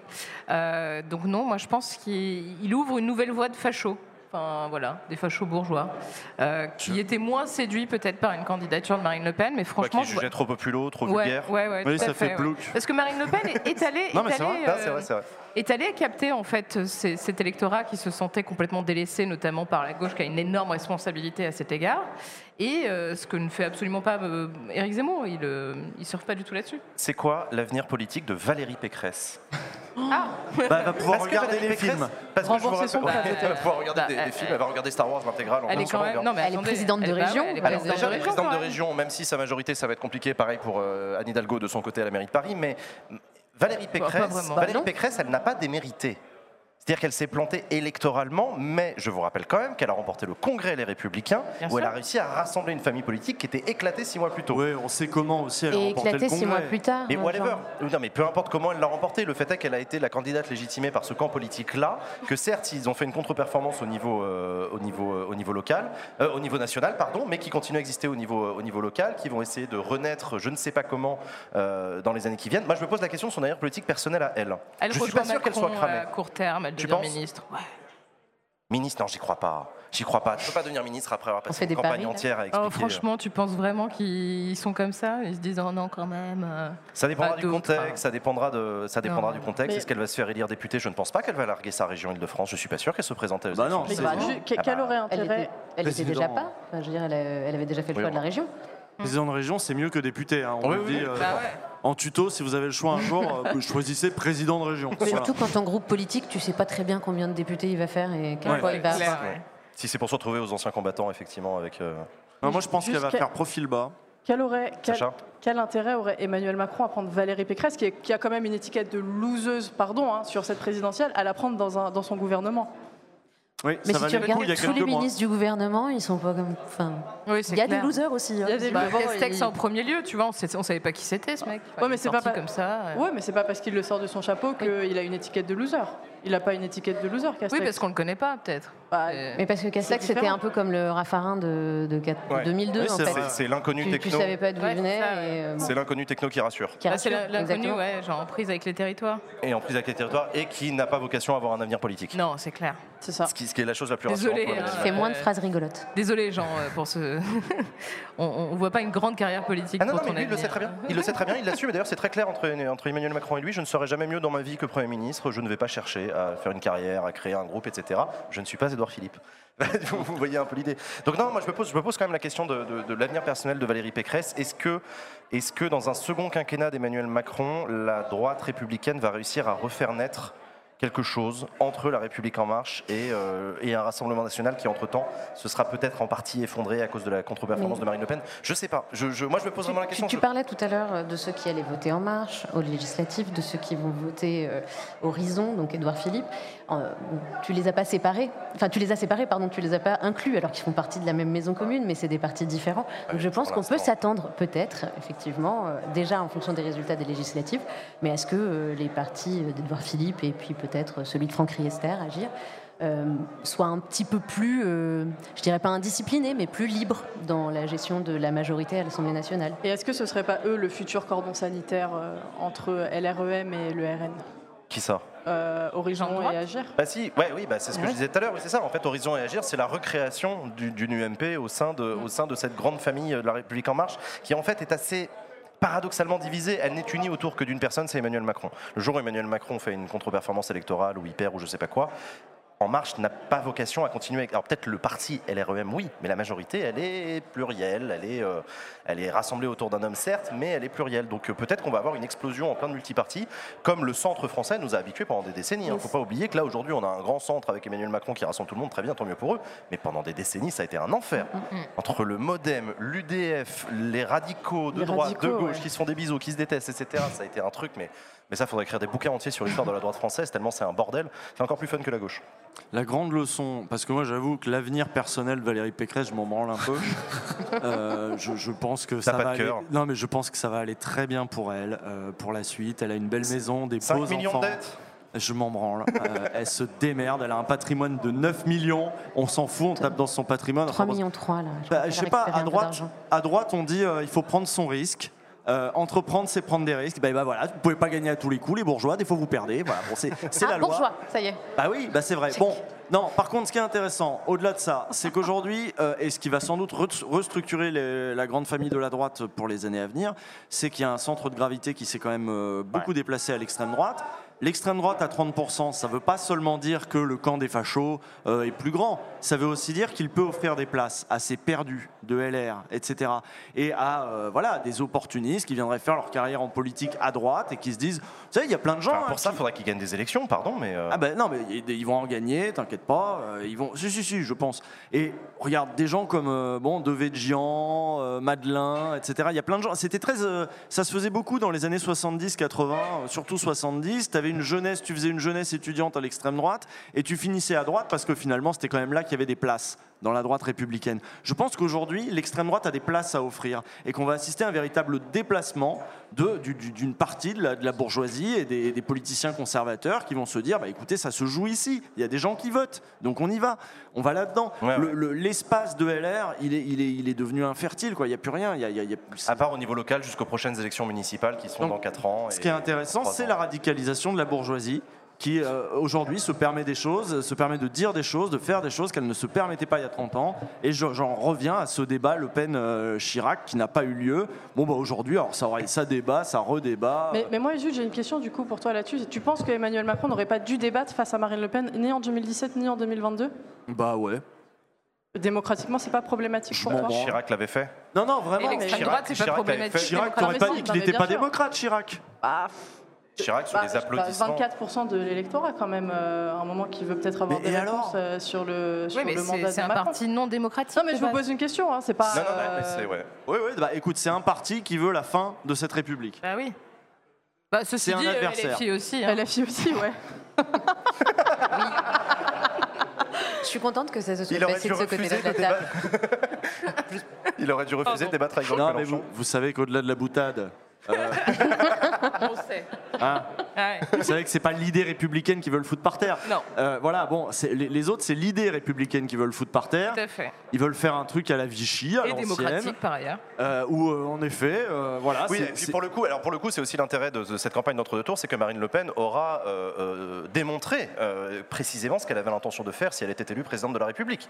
Une dissolution avec modification des règles via un référendum article 11 euh, pour euh, créer une prime majoritaire, etc., pour se garantir une, une- une- une élection, un contournement assumé du Conseil constitutionnel, Ouais. un retour sur les droits de l'homme, un refus d'appliquer un certain nombre de, euh, de, de- de- de conventions européennes, notamment sur les droits de l'homme. Elle a cité Orban comme un exemple. Et c'est- Orban, c'est exactement exemple. ce qu'il fait. La réforme de la justice d'Orban, c'est alors. Mais là, moi, je pense que les choses dangereuses comme ça, justement, il faut que les gens puissent les voir, puissent les comprendre et qu'il y ait des journalistes derrière et tout qui les expliquent. Bah ouais, moi j'essaie d'expliquer, mais c'est compliqué parce que ça, ça prend du temps d'expliquer le rôle du Conseil constitutionnel. Pourquoi c'est pas Ah rien non, de faire un référendum article 11 Ah, mais je suis d'accord avec toi. le débat Mais c'est pas, c'est pas, pas en- permis à ça. c'est- c'est pas en mettant un truc sous la couverture qu'on qu'on Oui, va, mais le- va le débat d'hier n'a pas permis ça. Non, bah, je suis d'accord, mais ça c'est pas. Puis là, depuis enfin, 40 pas la ans, on n'a pas mis l'extrême droite sous couverture, euh, sous la couverture. L'extrême droite, on lui a donné toute la place. Alors pour plein de raisons différentes, des journalistes qui trouvaient le sujet passionnant et qui trouvaient le, Le Pen fascinant. Euh, on a eu euh, des politiques qui avaient besoin de, de Le Pen pour aussi se racheter une vertu. Mais ça, on l'a vu aussi aux États-Unis. Quand Trump arrive, il y a tout un tas de gens qui se rachètent une vertu en disant ah je ne suis pas comme. Il y avait besoin d'un diable de confort. Et ce diable de confort a aussi été utilisé pour ne pas permettre l'alternance pendant Bien des sûr. plombes. Et c'est encore comme ça qu'il est utilisé. Hum, hum. À un Tout moment, fait, je pense fait. que euh, le- l'extrême droite très haute est bien pratique et ça a bien montré lors de ces élections-là le vrai but, le vrai barrage Mm. qui est organisé par les grands médias, par la bourgeoisie, par les partis de droite, etc. Le vrai barrage, il est contre la gauche. Et on est prêt à utiliser l'extrême droite pour faire un barrage contre la gauche. Et là, vous regardez le résultat de Mélenchon, il a fait son meilleur résultat ever. Il a fait un résultat, je le disais la semaine dernière, où normalement il n'y a pas besoin de faire plus pour se qualifier au second tour, sauf s'il y a une extrême droite super forte. Et il y a une extrême droite super forte qui a, passé, qui a encore monté depuis la dernière fois. Bon, bah super, Macron voulait ça, c'est très bien. Il se retrouve face à Le Pen, et nous on se retrouve comme des cons à dire euh, bah non, votez pas pour. euh, allez, votez Macron, mais. Bon, bah, Mais celui qui a commencé c'est la ça, gauche c'est qui perd Mitterrand ça. en quoi. réalité. hein. Oui, c'est Mitterrand, Mitterrand, aussi, ouais. oui. la grosse responsabilité, enfin celui qui a fait monter et qui a permis en fait au, au Front National d'avoir quand même une, c'est le- c'est les- leur ronde serviette dans les émissions de, de- de- de- du service public à l'époque, c'est quand même Mitterrand qui s'est dit Ouais, bon bah alors comme il y a, ça il y a ça plein va de gens qui la avaient droite. débunké ce truc-là en disant que c'était surtout la libéralisation des productions audiovisuelles qui ont fait que en fait, ça a créé le phénomène d'intérêt pour le personnage Jean-Marie Le Pen, le côté edgy, etc., Ah. qui a toujours existé, hein, c'est vrai. Oui mais enfin, Il y a avait- commencé sur les chaînes du service public. Adèle, un dernier Il y mot? avait juste le problème aussi de la proportionnelle qui avait permis euh, des, Proportionnel intégral en 86. des ouais. élus, quoi. Oui, oui, euh, oui, c'est vrai. Bah oui. Pas. Parce qu'il se retrouve, parce que, Que je rappelle médiatique. quand même qu'en en 86, euh, euh, Jean-Marie Le Pen se retrouve avec 35 députés à l'Assemblée nationale. Ça devient une force de l'Assemblée nationale, pas la plus grosse. Là, on avait à peu près autant que les communistes, je crois, un truc comme ça, mais quand même. C'est quand même Du coup, ça légitimise, du coup, ah bah tiens, une nouveauté, un nouveau parti, ah, c'est intéressant, on l'invite, etc. Et Jean-Marie Le Pen était assez bon dans les plateaux télé, Et- il réussissait à hypnotiser et tout. Mais en même temps, enfin, Chirac était toujours très clair sur le fait. Enfin, il a même passé des instructions sur- selon lesquelles les députés ne devaient pas parler à leurs camarades députés euh, Front National de l'époque. Enfin, je veux dire, c'était aussi. À la buvette, tu veux dire Même à la buvette Ouais. euh, Ah, je sais pas pour la buvette, mais euh, en Mais tout non, cas, mais- un hémicycle sans doute. Quand je parle des journalistes, il y avait une fascination morbide euh, Ah oui. pour. Euh, c'est les héritiers des nazis. Je veux dire, à l'époque, c'était clair pour tout le monde. C'était vraiment clair pour tout le monde. Le parti a été fondé par des gens comme ça, proches du régime de Vichy, etc. Le Pen était la figure présentable parce qu'il était trop jeune pour avoir connu l'époque de Vichy. Par contre, derrière lui, il y en avait plein d'autres, des collabos, des vrais. Euh, Des donc- miliciens, des Waffen-SS. voilà. ouais. Et donc le parti secret là-dedans, il y a une espèce de fascination morbide, comme on a une fascination répulsion pour le pour l'interdit, pour le sul- sulfureux, pour le mal absolu, l'idée qu'on se faisait du mal absolu, etc. Donc ça aussi, ça fascine, ça, ça, ça, ça, ça- ça a fasciné des journalistes comme Serge Moiti, quoi. On va enchaîner avec. Ça va toujours le Bellucci? Ouais, ambiance. Bonsoir le Bellucci, incroyable On va enchaîner avec euh, la séquence suivante de l'émission. Vous allez pouvoir applaudir très fort. C'est parti pour les cartes blanches, mesdames et messieurs.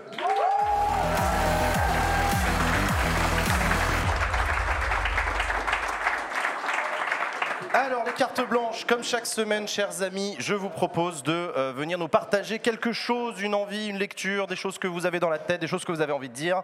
Et moi aussi, cette semaine, j'ai une carte blanche et quelque chose à vous annoncer, T'es enceinte? Si tu savais. Euh, qui qui c'est qui veut commencer? Moi, j'ai juste un petit truc. euh, Bah vas-y, Usul envoie ta carte Ouais. blanche. Bah moi c'est juste un petit, un petit conseil lecture, waouh, je suis super bien cadré. La Panic Walk euh, d'Alex Mahoudo. Alex Mahoudo il bosse dans, dans les sciences sociales, tout ça, et il a étudié la Panic Walk comme un objet.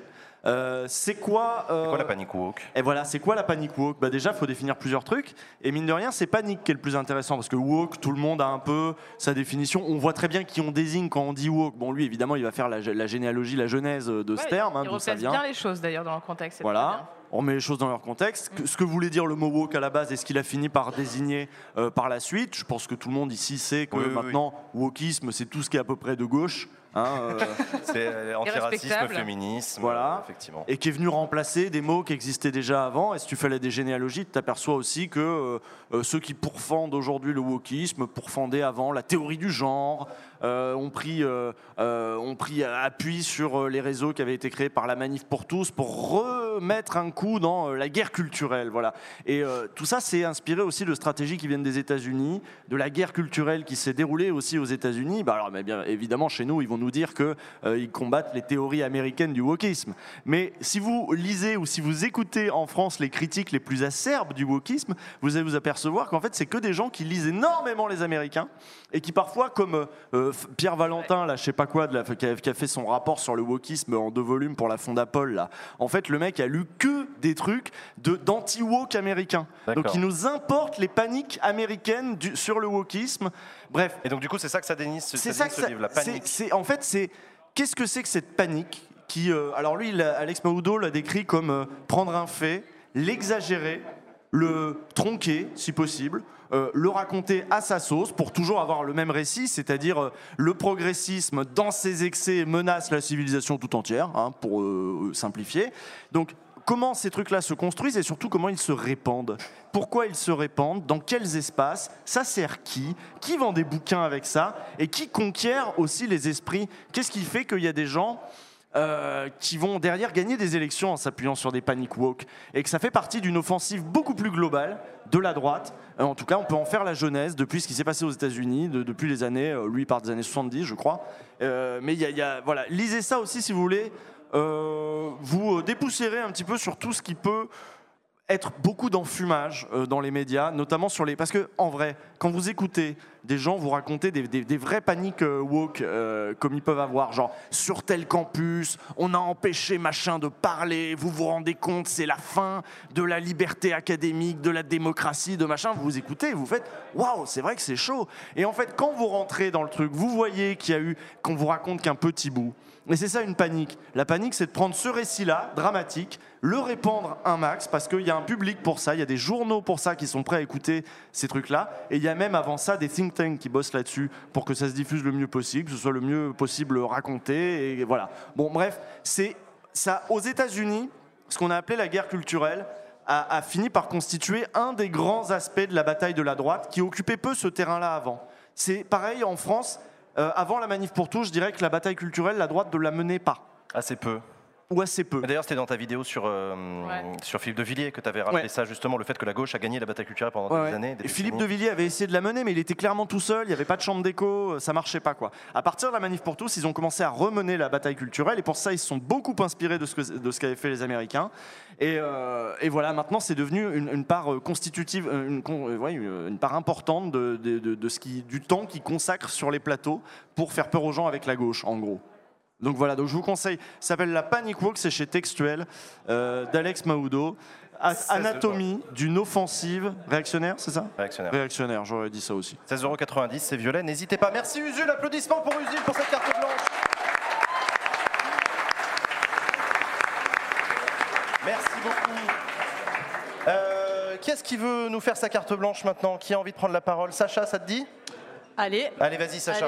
C'est à ton tour. Euh, alors moi, j'ai pas de recommandation euh, de livre ou quoi que ce soit à vous faire, mais comme je suis payée, j'ai quand même, euh, j'ai quand même imaginé un truc. Excusez-moi. vas-y, vas-y, ouais. et, vous savez que moi j'aime le foot, donc on avait 12 candidats à la présidentielle, donc j'ai fait une équipe de foot avec les 12 candidats à la présidentielle. vas-y. Je pense que le visuel va s'afficher, j'espère. Voilà. Let's go. merci, beaucoup à, merci beaucoup à Simon qui a, qui a géré le, qui a géré la, cette, euh, ce 11 type, on va dire. Donc il y a 11 euh, joueurs sur un terrain de foot et j'ai mis un remplaçant, euh, Fabien Roussel. Vous verrez pourquoi. Vous verrez pourquoi. Vas-y, vas-y. Vous verrez pourquoi. Jean Lassalle en gardien de but, parce qu'il faut un gardien de but. Jean Lassalle souffre malheureusement d'un certain déficit de crédibilité et a parfois failli abandonner en cours de match. Euh, il est beaucoup plus assidu après, sur les après-matchs au PMU que pendant les matchs. Et j'ai parfois dû un peu lui mettre des coups de pression parce que je l'ai un peu chopé à, regarder un peu les ramasseuses de balles. Donc, euh, donc voilà. Euh, Tellement.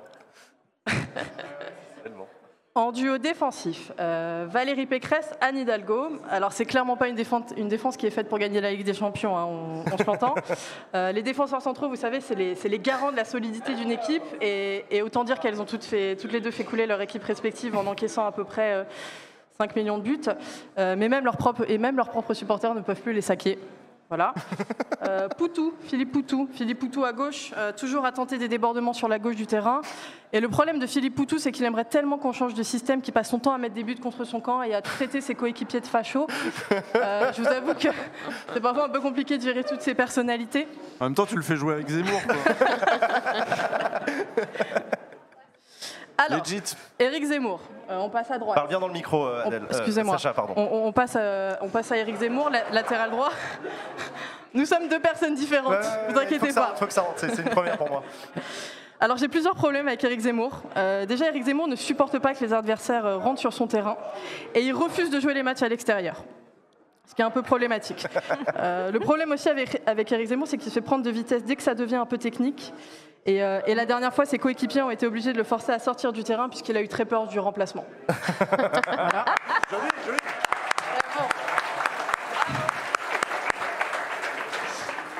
On passe à euh, Emmanuel Macron. Emmanuel Macron, milieu récupérateur, euh, parce qu'il aime bien choper les ballons perdus par l'aile gauche et aussi par l'aile droite. Euh, le problème avec Emmanuel Macron, c'est qu'il se croit souvent au-dessus de la mêlée. C'est-à-dire qu'il pense qu'il a juste à traverser le terrain en marchant pour aller, marcher, pour aller marquer. Pardon. Tu l'as mis intérieur droit. hein. Ah bah oui, droit. Bah oui, oui, droit, pardon, Ouais, excusez-moi. intérieur droit, ouais. Non, ah bah non, c'est pas un intérieur, c'est un milieu de terrain. C'est un milieu, pardon. Milieu de terrain, s'il vous plaît. J'y connais rien, vas-y. S'il vous plaît. Euh, grosse, grosse, grosse tendance à, à emmerder les attaquants adverses. Euh, rien n'est fixé, mais comme je suis la coach, euh, je pense que je vais être obligée de l'utiliser pour les cinq années, pour les cinq années à venir, euh, faute de mieux à ce poste. Voilà, je suis désolée, mais, euh, mais c'est comme ça. On passe à Jean-Luc Mélenchon.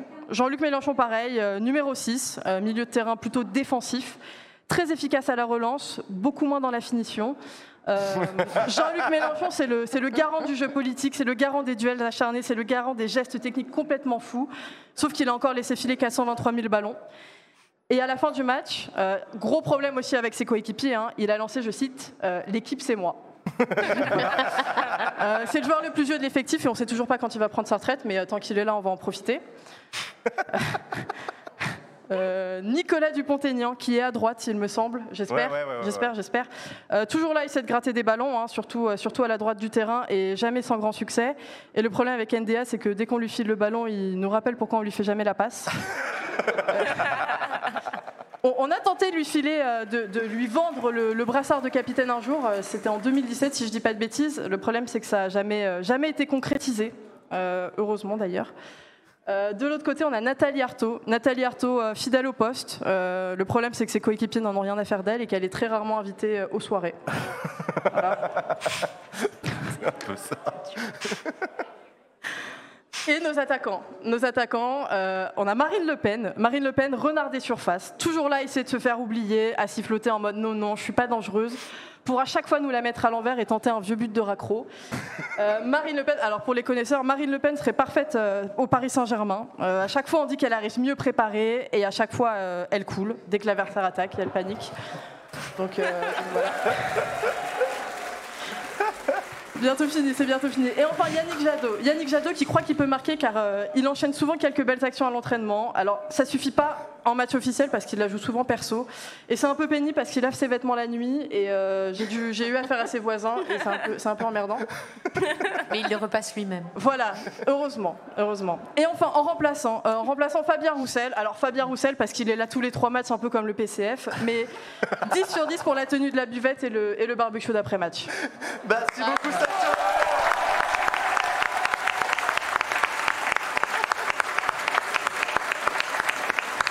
Merci Sacha, bravo pour ce 11 de France, félicitations, merci beaucoup pour cette carte blanche. On continue avec, euh, avec toi Léa, ça te va? Oui, bien sûr. Vas-y, vas-y, ta carte blanche Si Léa, c'est à ton tour. Alors, tu nous as mis quand même une grosse pression, je tiens à préciser. Mais que hein, dalle, j'ai rien dit. Si, si, hier, tu étais là, ouais, on est en public, donc allez-y sur les cartes blanches. Ok. Du coup, voilà, bah, moi, je me suis dit qu'aujourd'hui, pour cette chronique, je voulais vous parler d'un truc qui nous arrive à toutes et à tous, sans exception. Et non, il ne s'agit pas de la nécessité de voter Macron ce dimanche pour éviter de se retrouver avec l'extrême droite à la tête de l'État. Non, je voulais vous parler d'un truc un tout petit peu plus cheer up, comme disent les Américains, la mort. Merci, merci. Alors, pourquoi je vous parle de ça? Eh bien parce qu'avant-hier, j'ai perdu un de mes cousins d'un cancer du pancréas. Et c'était pas n'importe quel cousin. C'était pas le cousin que tu es obligé d'inviter à tes teufs d'anniv, mais que tu veux pas inviter parce qu'il est turbo chelou. Ni le cousin qui, parce qu'il est plus vieux que toi, essaie de t'apprendre la vie à chaque repas de famille, ou encore celui qui rappelle, de manière plutôt gênante, que tu bouffais encore tes crottes de nez quand t'avais 9 ans. Non, je voulais, je voulais vous parler du meilleur cousin du monde. Le cousin qui t'embarque à la fin d'un dîner de famille coller des affiches Ralph sur les affiches de campagne de Jean-Marie Le Pen en 2002 celui qui t'emmène à des soirées cheloues au fin fond de la Seine-Saint-Denis où t'as des mecs qui jouent à la gratte encore mieux que Django Reinhardt, celui qui lit l'anticapitaliste aux chiottes, celui qui me gravait des CD de Bowie après les avoir téléchargés sur Emule ou Napster, celui qui cuisinait chaque année un poulet coco, comme il l'appelait, pour les repas de Noël, et enfin, celui qui ne loupait pas un seul backseat et qui allait de ses petits commentaires sur le groupe WhatsApp de la famille dès le lendemain. Donc, au-delà d'avoir perdu un viewer de Backseat, c'est mon cousin préféré que j'ai perdu avant-hier. Et bien entendu, après une journée éprouvante, vous imaginez bien que toute seule dans mon lit, le soir même, m'est revenue la question existentielle qui obsède l'humanité tout entière depuis des millénaires, à savoir est-ce qu'Emmanuel Macron est de gauche ou de droite? Ah non, pardon, ça c'était la première partie, je me suis plantée. Non, la vraie question c'est qu'y a-t-il après la mort? Et ben moi je me suis dit bah il y a R, rien pour les plus vieux. Euh, mais dans le doute, je suis quand même allée faire un petit sur Google. Et là, je dois vous dire que lorsque tu tapes euh, Qu'y a-t-il dans la barre de recherche Google, tu tombes sur les deux premières suggestions qui sont Qu'y a-t-il après la mort? Très bien, c'est ce que je voulais. Et juste derrière, c'est euh, Qu'y a-t-il dans le vaccin Covid? Ah.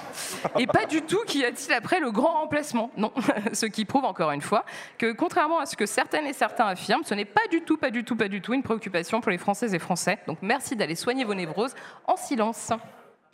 Et donc, quand on tape Qu'y a-t-il après la mort Voici les réponses qu'on trouve. En premier résultat, on tombe sur un extrait d'une page Wikipédia qui dit Après la mort, nous, nous devenons successivement les habitants de la Lune, de Mercure, de Vénus, du Soleil, de Mars, de Jupiter et de Saturne, puis firmament stellaire, pour ensuite nous contracter et nous réincarner. J'étais pas tout à fait satisfaite de la réponse. J'ai donc scrollé et cliqué sur l'une des nombreuses recherches associées et j'ai choisi Retrouve-t-on ses proches après la mort? Parmi de nombreuses suggestions quelque peu étranges du style Nos morts nous voient-ils? Peut-on vivre après la mort Ou encore Réincarnation dans combien de temps? Après la mort Bref, j'ai cliqué sur Retrouve-t-on ses proches après la mort parce que c'est ce qui m'intéressait.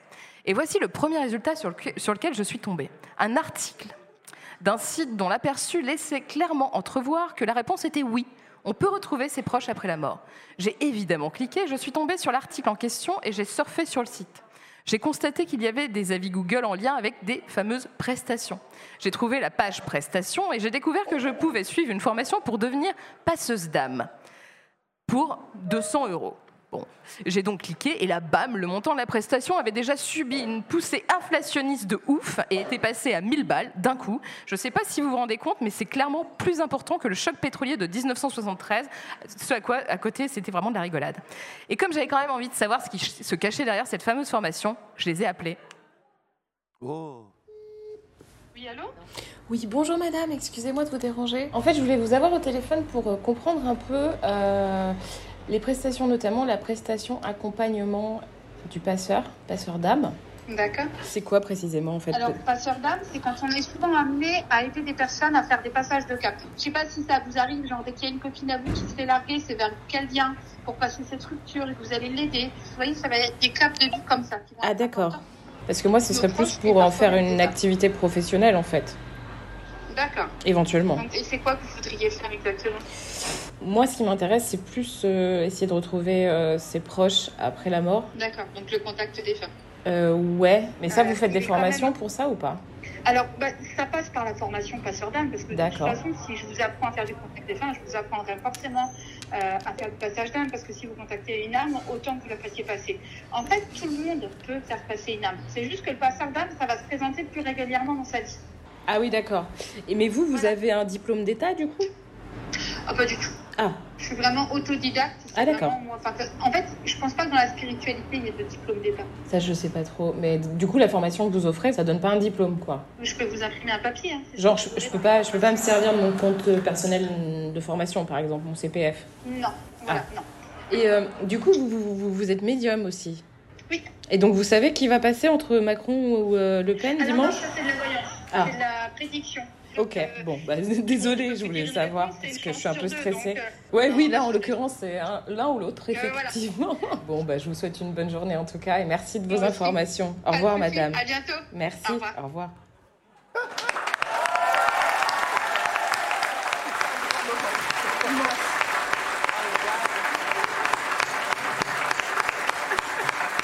Sait pas beaucoup plus.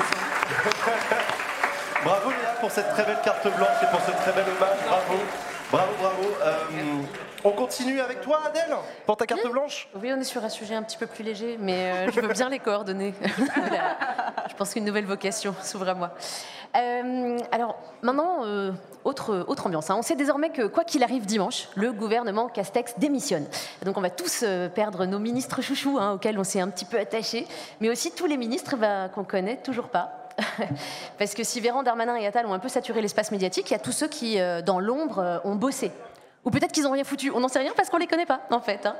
Donc cette carte blanche s'adresse à toi, ministre, qui n'a pas été invité au matinal radio et qui n'a jamais connu le plaisir de refuser d'être interviewé par Anne-Sophie Lapix, puisqu'on ne te l'a pas proposé, puisqu'on ne savait pas qui tu étais. En fait, voilà, toujours euh, pareil. Donc il te reste trois jours, ministre inconnu, pour sortir de l'anonymat. Écoute-moi bien. Laisse tomber l'idée de pondre une loi géniale en 24 heures chrono. De toute façon, Manu, il laisse pas les ministres mettre leur nom sur les lois. Lui, il a eu sa petite loi Macron en 2015, mais maintenant, quand tu bosses pour Manu, c'est en marque blanche. Genre, il y a une priorité pour l'intérêt général, je sais pas. Ensuite, tu remballes ton manuscrit de fiction érotique. Il n'y a plus de quota livre chez les éditeurs. Merci Marlène. Et maintenant, la seule solution pour combler ton déficit de popularité FISA, c'est la poursuite en justice. Ça, ça marche à tous les coups. Tu fais une connerie, tu te fais prendre, et bim, là, t'as un bandeau BFM. C'est voilà. Est-ce que ça vous dit quelque chose? On fait un peu le quiz avant le quiz. Euh, Nathalie et Ça vous dit, ça vous dit quelque chose euh, ah, Handicap. C'est pas l'handicap Non, non, non, non, ça c'est Cluzel. Euh, et Limas, elle s'occupe de. Euh, en plus, ils vont changer bientôt là. Elle s'occupe. Nathalie et Limas, bah oui, ils sont deux. Pour ah, et voilà, bah, moi aussi j'ai découvert l'existence de cette secrétaire ah, d'État chargée de l'éducation prioritaire. Ah, c'est ça. Quand elle a été virée, voilà, quand elle a été virée du gouvernement pour harcèlement et maltraitance de ses collaborateurs. Parce que Nataloche, elle, elle avait pris son job au pied de la lettre. Hein. C'était l'éducation qui était prioritaire, mais pas le bien-être de ses équipes et le respect de la loi. Voilà. Et euh, même, le problème dans le domaine de la justice, c'est que c'est pas ouf comme technique pour se distinguer, parce que c'est pas facile de trouver un chef d'inculpation original pas exploré par d'autres ministres avant toi. Il reste plus grand chose. je veux dire, ou à part genre la nécrophilie en bonne organisée, et là tu vas trop loin. Donc concrètement, cher ministre inconnu, euh, dont la flamme ne brûlera pas hein, sous l'arc de triomphe, je suis ton seul espoir de faire parler de toi d'ici dimanche. Voilà. Désolée. Donc du coup, à toi, Geneviève Dariussec, dont le prénom était pourtant un indice pour nous aider à deviner que tu t'occupais des... Vieux. Vieux. anciens combattants. Des anciens ah, combattants. Oui. Ils sont vieux. Oui, c'est vrai. A priori. Du coup, Geneviève, c'était un, gros hit en 1947 comme prénom. À toi, Bérangère Rabat, qui aurait pu surfer hein, sur le succès disco de tes cousins suédois pour faire connaître ta mission de ministre. Gimmick, gimmick, la biodiversité. Bien joué, Léa. Et Elle me suit sur Facebook, hein, c'est pour ça que je l'ai découverte. Elle m'a envoyé un friend request. Ben, tu la tutoies du coup C'est super qu'elle fasse ça, mais qu'elle fasse parler aussi de son travail, parce que la biodiversité, c'est pas un sujet dont on a besoin apparemment en ce moment. Et alors aussi à vous, Brigitte Klinkert, euh, Klinkert pardon, oh là là, Brigitte Klinkert et Laurent euh, Pietraszewski, un ministre qu'il est donc bon de connaître uniquement si vous faites partie de ces gens insupportables qui autorisent les noms propres au Scrabble. Voilà, donc Laurent Pietraszewski, euh, ah. secrétaire d'État chargé des retraites. Ouais. vous saviez, vous saviez qu'il y en avait. Bah, en fait, au début, il était chargé de la réforme des retraites, mais comme ils l'ont arrêté, il s'est devenu chargé des retraites. Il n'était pas au CESE aussi à un moment mais donné. Pietraszewski, si c'est possible. Non, attends. Peut-être avant, mais en tout cas, depuis qu'il est ministre chargé des retraites, il a quand même pas beaucoup parlé des retraites, euh, ah bah énormément. Tu vois. C'est vrai. C'est un sujet qu'il a quand même assez peu abordé dernièrement, et à sa décharge, c'est normal. c'est pas, c'était pas un sujet d'actualité apparemment. Euh, ou alors, il est très malin et il voulait être sûr de ne pas porter la paternité de la réforme. Tu vois, il fait non, allez-y, monsieur le président, moi je veux pas mettre mon nom sur la loi, intérêt général, tout ça. Bref, j'ai pas le temps de faire une liste exhaustive euh, des ministres euh, qui ne vont pas nous manquer du coup, puisqu'on ne savait pas qu'ils existaient. Mais je veux passer un message d'espoir et dire que rien n'est perdu, euh, que la vie est longue et que toi aussi, ministre inconnu, tu pourras, si tu le souhaites, revenir sur le devant de la scène peut-être d'ici une vingtaine d'années. Parce que si Jennifer Lopez et Ben Affleck sont de nouveau fiancés, si Britney Spears est de nouveau enceinte et si les talibans sont de nouveau au pouvoir, bah, il y a peut-être des raisons d'espérer que toi aussi, tu pourras être de nouveau ministre. Voilà.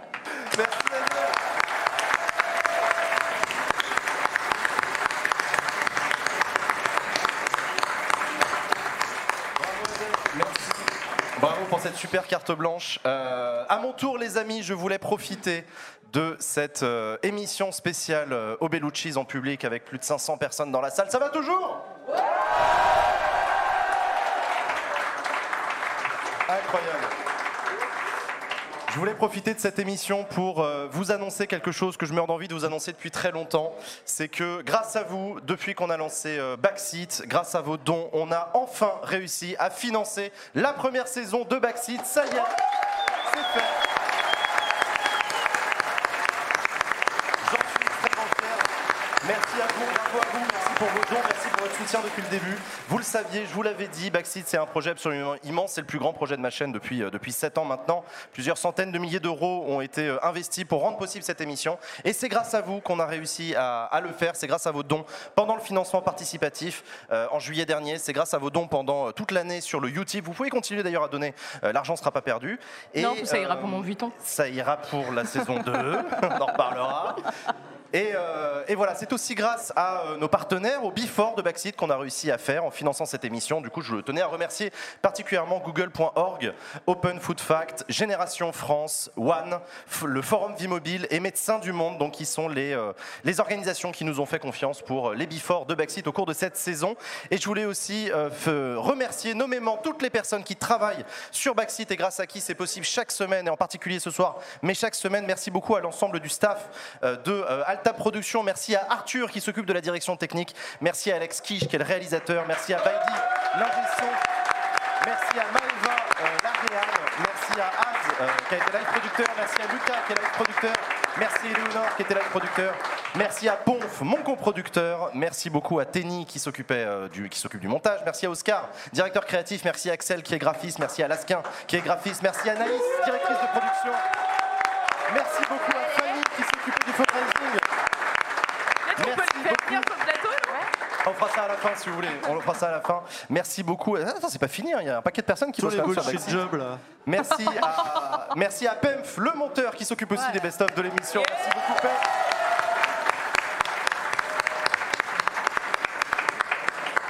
Merci à, merci à Zach, le directeur commercial qui fait rentrer les ronds. Merci Ilyes, le développeur qui a développé le quiz à la con. Merci beaucoup à Simon qui s'occupe de l'édito et de la programmation de l'émission. Merci beaucoup Simon.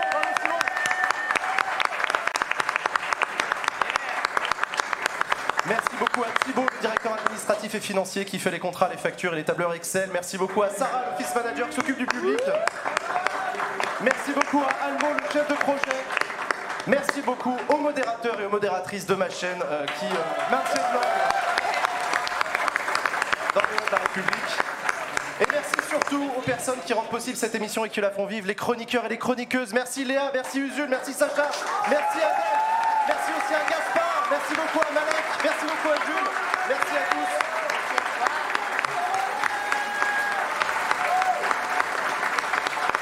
Voilà, ça a été une super saison. Ce n'est pas fini. Nous allons continuer cette saison. L'actualité politique ne s'arrête pas. Va aller jusqu'aux législatives et après, il va se passer beaucoup de choses. Et euh, je vous en reparlerai, mais j'espère pouvoir lancer une saison 2. Merci à toi, le chat, évidemment. Merci à vous. Merci à toutes et à tous. Et je vous fais euh, des gros bisous. Je vous remercie. Allez, salut Non, pas salut du tout. Allez On peut peut-être dire merci à Jean? Oui, merci, à Merci Jean. à Jean mon moment exclu.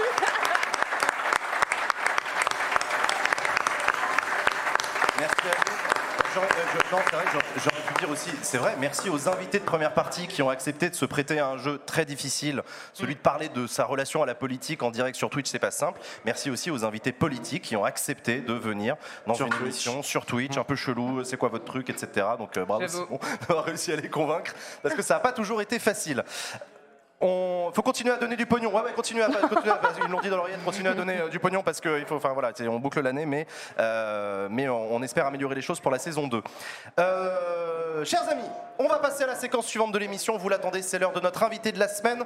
Euh, et ben c'est parti pour l'invité de la semaine. Let's go. Ah, attends.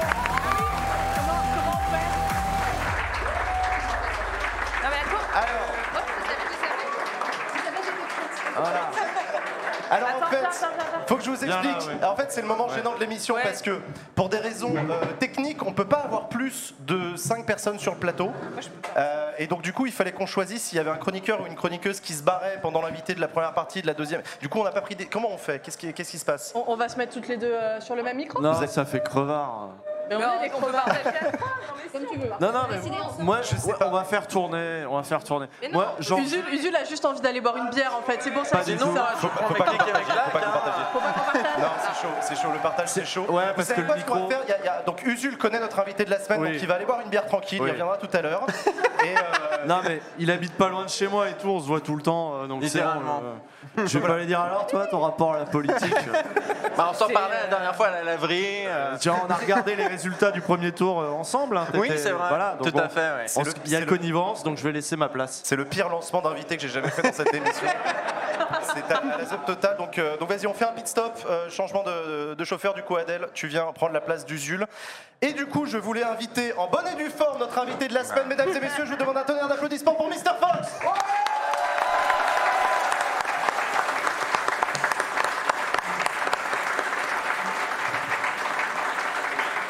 Salut Hugo. Salut Jean, ça va bien Ben, ça va et toi Eh ben ça va bien. Merci. Et vous, vous allez bien? On est très heureux de t'avoir ici. Ah ben, ça fait plaisir. Je suis très heureux d'être là aussi. En plus pour la, pour la en public au Bellucci. Je suis Bah très ouais, content. attends, c'est trop la très balle. Merci d'avoir accepté de venir euh, sur le plateau de Backseat et merci d'avoir accepté qu'il y ait 500 personnes qui soient là temps que toi. le caractère intimiste. Plus on a de fous, plus on rit. Exactement, Mister Fox, Hugo de ton prénom. Tu es vidéaste euh, sur YouTube, tu es spécialiste de cinéma. Tu as notamment beaucoup travaillé sur les, les interprétations, les traductions VO, VF. Le doublage. Le doublage, voilà, c'est ça le doublage. Tu travailles avec Brigitte Lecordier aussi sur sa chaîne. Tu es YouTubologue, on peut le dire. Le Si tu veux, si tu veux. Ouais, c'est vrai, Ça me une va. fine connaissance du monde de YouTube et on te connaît aussi grâce au zapping YouTube que tu fais chaque année, euh, un peu en réponse au, au YouTube officiel. Au Ouais, c'est ça, officiel YouTube. Euh, donc voilà, je t'ai bien résumé ou il y a encore Oui, d'autres bah non, activités dans ta vie? C'est parfait. Tu viens de Lyon, qu'est-ce qu'on peut dire de plus sur toi pour ceux qui ne te connaissent pas? Euh, ben, que j'ai commencé en faisant des fictions sonores, euh, Ouais. et puis que petit à petit, euh, de- des fictions sonores, on est passé à YouTube, et puis on est resté sur YouTube.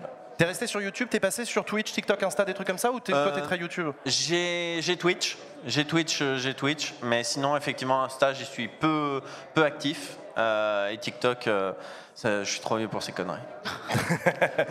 non, Ouais. mais- non mais moi aussi en vrai. Voilà, Je- dans, dans le sens que je comprends parfaitement qu'une génération y trouve son compte, mais euh, je, je, moi j'ai pas, j'ai j'ai pas pris le train en marche. Quoi. On va en parler. Euh, bon, tu connais le principe de Backseat euh, Oui, Hugo, tout tu à connais. fait. Écoute, voilà, je vais te poser la même question traditionnelle que je pose à tous mes invités de la semaine sur ce plateau. Et toi, dans ta vie, la politique, ça a quelle place C'est très large comme question, c'est Eh parfait ouais. pour démarrer. Ben écoute, T'aimes euh, bien ça Ça te fait chier Tu regardes Tu suis pas c'est quoi C'est Moi, ça m'a intéressé assez jeune, relativement jeune, on va dire. Euh, J'étais lycéen au moment où il y a eu les manifs anti-CPE euh, En 2005. sous, le, voilà, sous le gouvernement Villepin. Euh, et puis ensuite, euh, voilà, avant même, j'ai fait partie d'une famille qui a, a vécu, euh, comme beaucoup de familles, je pense, mais qui, qui a vécu comme un trauma le, le 21 avril 2002, quoi. Euh, donc euh, oui, ça a été. euh, J'ai eu la chance d'être entouré d'une famille plutôt euh, progressiste et qui m'a enseigné le, le- le vivre ensemble, le fait que bah, c'est bien d'être gentil avec les autres et, et ce genre de choses. Des woke, quoi. Ouais, voilà, exactement. les woke. Euh, La famille woke, c'est moi. Et donc, c'est dans, la famille que tu as, que as trouvé les graines d'un intérêt pour la politique? Il y a ça, et puis il y a un truc qui, qui a vraiment forgé ma culture politique et qui, je pense, a forgé, forgé la culture politique de beaucoup de gens, c'est les guignols de l'info. Les Euh, guignols de l'info. J'étais un gros, gros fan des guignols de l'info. Est-ce que je peux te demander d'expliquer pour les plus jeunes qui nous écoutent, Oh, c'était quoi les guignols de l'info? Je Non, suis vrai. vieux. Moi j'ai, moi j'ai la rêve parce que je suis comme toi, je suis de la même génération que toi et lycéen comme toi au même moment et c'est les guignols de l'info qui m'ont formé. Mais c'était quoi les guignols de l'info? Bah, les Guignols de l'info, c'était une émission, euh, un faux JT, euh, qui passait sur Canal+, euh, du lundi au vendredi, 19h50, euh, juste avant le vrai JT, en somme. Et euh, c'était satirique avec des marionnettes, euh, des marionnettes en, latex, euh, euh, comment dire, en forme des, personnalités de l'époque, que ce soit les personnalités médiatiques, les personnalités politiques.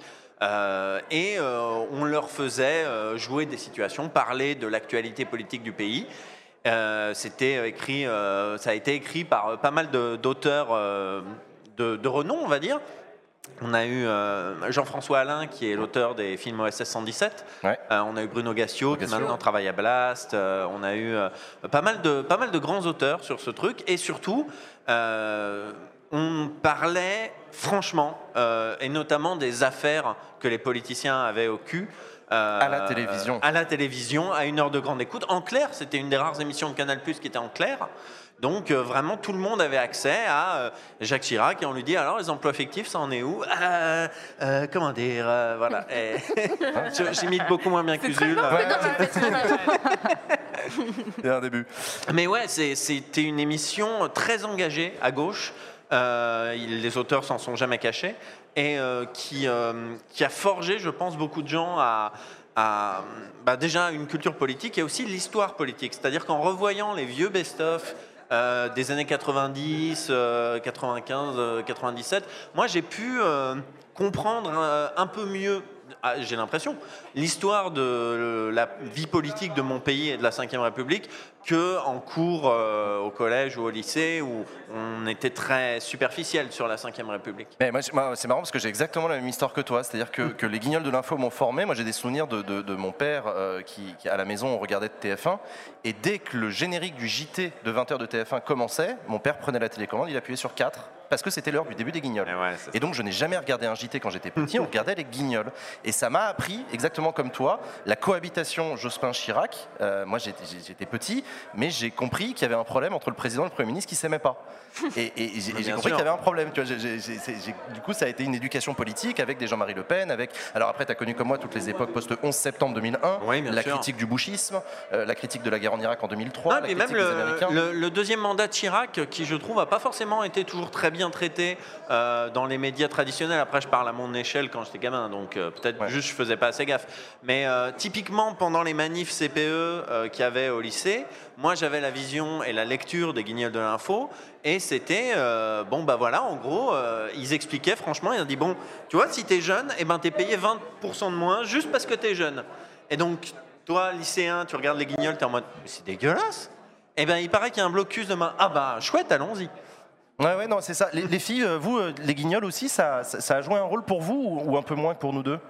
Euh, moi, je suis un peu plus jeune, je pense, donc euh, ça a joué un rôle. Je les ai regardés, j'ai beaucoup ri devant, mais je dirais, je suis pas sûre que ça ait forgé ma culture politique. Entre okay, mais du coup, j'avais une question pour toi. Depuis qu'il n'y a plus les guignols de l'info, Comment tu fais pour euh, t'informer sur tout ce qui est politique ah, C'est compliqué, c'est compliqué.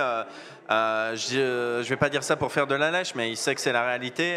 il y a eu beaucoup de, de comment dire d'aide de Usul avec euh, ses formats Mes chers contemporains, puis ouvrez les guillemets. Euh, comme c'était une, orientation politique dans laquelle je me reconnaissais et euh, aussi des, concepts et des lectures de concepts qui, m'intéressaient, je me suis assez vite retrouvé dans cette, dans cette lecture-là.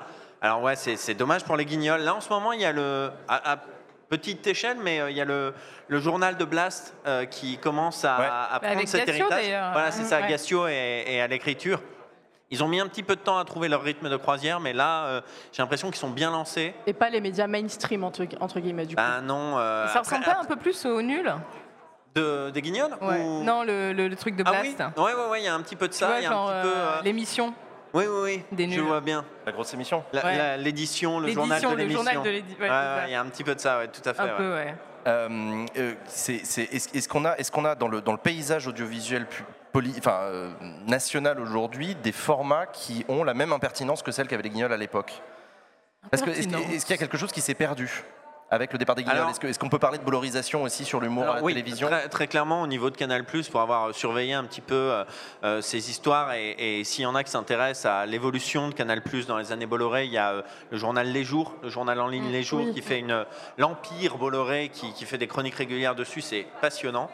Euh, et ouais, ouais, ouais, on a pu observer la disparition petit à petit de l'impertinence sur l'antenne de Canal+. Ah, il y avait, il y avait quand même euh, le petit journal de Yann Barthès, Cyril Eldin. Bah, qui n'est pas le même niveau euh, d'impertinence. Oui, oui, mais, effectivement, le petit journal. Ouais, Groland, le Groland, est encore là, mais. Parce que c'est une prod interne et que c'est plus difficile à gérer. Bah, après, les Guignols étaient aussi une prod interne, mais alors Bolloré a été très, très sagouin, il n'y a pas d'autre mot. C'est-à-dire qu'il il a empirer leurs conditions de travail, c'est-à-dire qu'ils ont déménagé dans un studio qui n'était pas assez haut de plafond pour euh, manipuler des marionnettes. Il faut avoir euh, beaucoup de, comme on est debout en tant que marionnettiste, euh, il faut qu'il y ait beaucoup de plafond en dessous, quoi, enfin au-dessus. Et ensuite, il leur a pourri les conditions de travail jusqu'à ce que bon, bah, l'écriture s'en ressente, la production s'en ressente, et puis que finalement personne ne regrette les guignols. Alors qu'au moment où ils avaient commencé à discuter que peut-être on allait les dégager, il y avait eu des mécontentements de spectateurs, des gens qui disaient Oh non, non gardez les guignols. Finalement, quatre ans plus tard, quand tout s'est écroulé, les gens étaient en mode Oui, bon, bah, personne ne les regrettera. Et aujourd'hui, il manque. Aujourd'hui, il manque. Euh, ouais, il manque à la télé. Euh, non, je, je, après, je regarde plus la télé depuis longtemps, donc c'est vrai que j'ai retrouvé aussi sur Internet une bulle de respiration. Tu as parlé de Blast, c'est un exemple. Il y a, il y a Adèle Barber sur Backseat. Il y a, enfin, il y a, des, il y a des choses extrêmement talentueuses qui se font. Oui, et puis il y a des, des chaînes YouTube à, plus petite échelle. Il y a des choses qui, qui, qui, euh, qui, tentent des choses. Il y a des, des, chaînes politiques en France. On en a de plus en plus. Et tu penses que c'est une spécificité française ça? Ouais. J'allais te demander, est-ce que tu as d'autres exemples comme les, Déjà, je ne savais pas que tu étais guignolologue. Un gros, gros fan des guignols. Incroyable. Euh, non, non, mais du coup, tu as des exemples à l'étranger aujourd'hui qui, euh, qui, pourraient. Euh, à l'étranger, non. En fait, Les Guignols a été inspiré d'une émission britannique qui s'appelait Spitting Image. et je crois qu'elle existe encore aujourd'hui. mais je ne connais pas trop euh, la culture politique à l'étranger. Je sais qu'il y a des choses au Canada, au Québec, parce que forcément un peu francophone, ah m'intéresse aussi un, peu à, ces paysages-là. Il y a John Oliver, ouais, il y a des gens dans le chat qui parlent de John Oliver aux États-unis, ah effectivement, qui est connu pour ça. ça parle de Brut, ouais. Ah, Mais alors Brut, euh, voilà, justement, c'est intéressant parce que Brut est très impertinent, très orienté, ça, il l'assume parfaitement. Mais il y a un sujet dont il parle pas, c'est Bolloré. Bah, il peut pas. C'est son employeur. bah oui, c'est ça. Mais c'est ça, c'est là que c'est intéressant parce que les guignols, à l'époque où il y avait euh, euh, De Greff et Lescure, euh, avaient aucune difficulté à parler. C'était même une exigence de la chaîne. En fait, il y a eu un, jour où ils ont fait un sketch très vénère sur TF1 et Lescure les a convoqués en disant soit vous faites plus jamais de sketch sur TF1, soit vous tapez avec la même force sur Canal. Ah. Et ils ont fait des sketchs hyper violents sur Canal, notamment quand ils ont été rachetés par Vivendi, etc. Mm. Les partenariats avec Universal, ils, ont tapé fort. Et justement, euh, Bolloré n'aimait pas ça, et Bolloré a coupé l'herbe sous le pied très vite. Ouais, effectivement. Bref, faut pas me lancer sur les guignols parce que non, non, non, non, non. Il y a des gens qui parlent de Jimmy Kimmel, effectivement, aux États-Unis. non, c'est vrai qu'il y a la, matinale de France Inter, euh, mm. qui est un des derniers oui, endroits vrai, de, de, portée nationale où on a un humour extrêmement. Euh, France Inter a toujours été une petite bulle. Moi, je me souviens qu'il y, a quelques années, il y avait à votre écoute, coûte que coûte, de euh, Laurent Lafitte et. Euh, je me rappelle peu. Je me rappelle. Je saurais pas dire. Euh, le chat va m'aider. mais, euh, mais voilà, euh, c'était une fausse émission de libre antenne avec deux présentateurs complètement. Zabou Bretman, merci le chat. Ah, ah. et c'était une émission avec un, une psychologue et un médecin, et ils étaient hyper réac, euh, mais vraiment droite catho, traditionnaliste. Et quand euh, il y avait une, une, invitée qui va dire, ben voilà, en ce moment j'ai un problème avec l'avortement, j'aimerais avorter, mais eh ben le médecin et la psychologue se rendent, mais vous voulez arrêter une vie, vous vous rendez compte?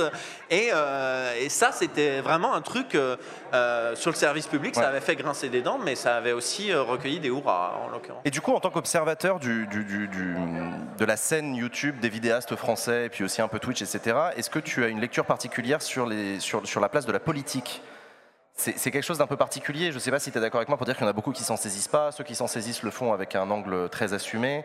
Euh, et puis l'humour n'est pas toujours le truc le plus présent. quoi. Non, c'est sûr. C'est compliqué d'analyser, euh, de faire une lecture politique de YouTube parce que euh, YouTube, avec le système d'abonnement, avec le système d'algorithme, on est emprisonné de nos bulles, de nos filtres, et forcément, on va avoir tendance à rencontrer du contenu qui nous ressemble politiquement. Donc euh, moi, je serais bien incapable de vous citer plus de quelques chaînes d'extrême droite. Pourtant, je sais que c'est quelque chose qui a un grand succès sur YouTube. Mais voilà, en dehors de quelques-uns qui sont mis en avant, euh, moi, je, pourrais plus facilement vous citer des chaînes de gauche, Diapositive, ouais. Mais, mais Effectivement, il y a une peur, ça, euh, des, des, youtubeurs plus mainstream, on va dire, des gens dont c'est pas la, thématique. J'ai l'impression qu'il y a une peur à en parler, en dehors de, certains moments clés. Et je pense que là, typiquement, les élections en ce moment, il y a plusieurs euh, Alors, C'est justement ce que j'allais te demander, parce que donc toi, toi tu, tu en parles librement. Ouais, tu, tu es orienté à gauche et c'est quelque chose que tu assumes, que tu es prêt à défendre, etc. Oui, bien sûr. Euh, euh, mais c'est effectivement pas le cas de tout le monde. Est-ce que tu as vécu une différence dans cette une campagne présidentielle? Comment tu l'as vécu, toi, en tant que vidéaste? Tu t'es senti une responsabilité? Tu t'es senti investi? Tu t'es senti. En fait. Euh, Le, format dont tu parlais tout à l'heure, le zapping YouTube, est naturellement orienté de par sa nature, à savoir du montage. Voilà, le, montage, par définition, c'est quelque chose qui va retransmettre la personnalité de, la personne qui monte. Et effectivement, dans la sélection des, extraits, dans la manière dont ils s'enchaînent, euh, il y a un message politique à gauche. ça, c'est assumé depuis 4 ans maintenant. Donc, je délivre ma vision politique à travers ça, et aussi à travers à travers euh, mon compte Twitter, qui est euh, le, réseau social où je suis le plus actif. Maintenant, euh, j'ai pas l'impression que, comment dire, le fait que ce soit cantonné aux zappings YouTube fait que chacun y retrouve son compte et que les gens qui se reconnaissent pas dans mon orientation politique se, se, plaisent quand même sur ma chaîne. Et le meilleur exemple de ça, je le dis pas avec fierté, mais euh, le Parisien a révélé que le gifleur de Macron était abonné à ma chaîne. Donc, euh, comme quoi on peut être. Euh, le Parisien a révélé ça. il y avait un journaliste du Parisien qui avait fait publier la, liste des abonnements du, du, gifleur et on avait toute la fachosphère, on avait Papacito, Lapin du futur et tout ça, tout ça. Et on avait au milieu Mr. Fox, Mr. Fox Hermite Moderne, des, des, gens qui sont orientés à gauche mais qui parlent euh, essentiellement de culture. Donc, Félicitations, on a parlé de toi dans le Parisien. Alors pas dans le Parisien, juste sur le Twitter du journaliste parisien, du Parisien. D'accord. Mais bon. Euh, c'est toujours ça. Oui, bah, t'es pas responsable de qui te suit, euh, effectivement. Non, non, mais je, je comprends bien. Et je comprends bien. Mais du coup, comment tu l'as vécu toi cette campagne présidentielle? On commence à en parler au passé parce qu'elle n'est pas finie, c'est dimanche prochain, mais tu vois ce que je veux dire. on, a, vécu deux ans, deux ans et demi d'une campagne particulière peut-être ou pas plus que ça pour toi? Ça a été compliqué parce que moi j'étais très investi pendant la campagne de 2017. Euh, j'étais très Mélenchon. Euh, j'étais allé au meeting euh, holographique de Lyon. Tu militais ou Je militais pas, mais je cassais les couilles de mes proches.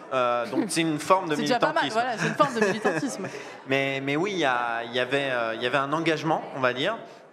Et puis cinq ans de, Mélenchon à l'Assemblée nationale m'ont plusieurs fois déçu. L'État c'est moi, des, petites phrases qui, voilà, la République c'est moi, pardon. Euh, L'État c'est moi, c'est quelqu'un d'autre, je sais plus qui. Louis XIV. Louis XIV, ça, merci. Un autre candidat de gauche, pas ils se ressemblent tous.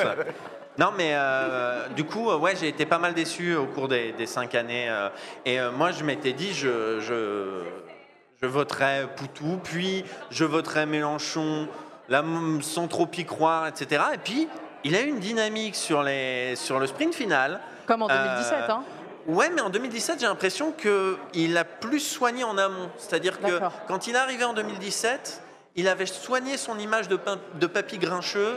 Sa chaîne YouTube tournait depuis un an et demi, donc il était en mode je suis calme, euh, apaisé, je suis là pour, euh, pour écouter les, les problématiques du monde moderne.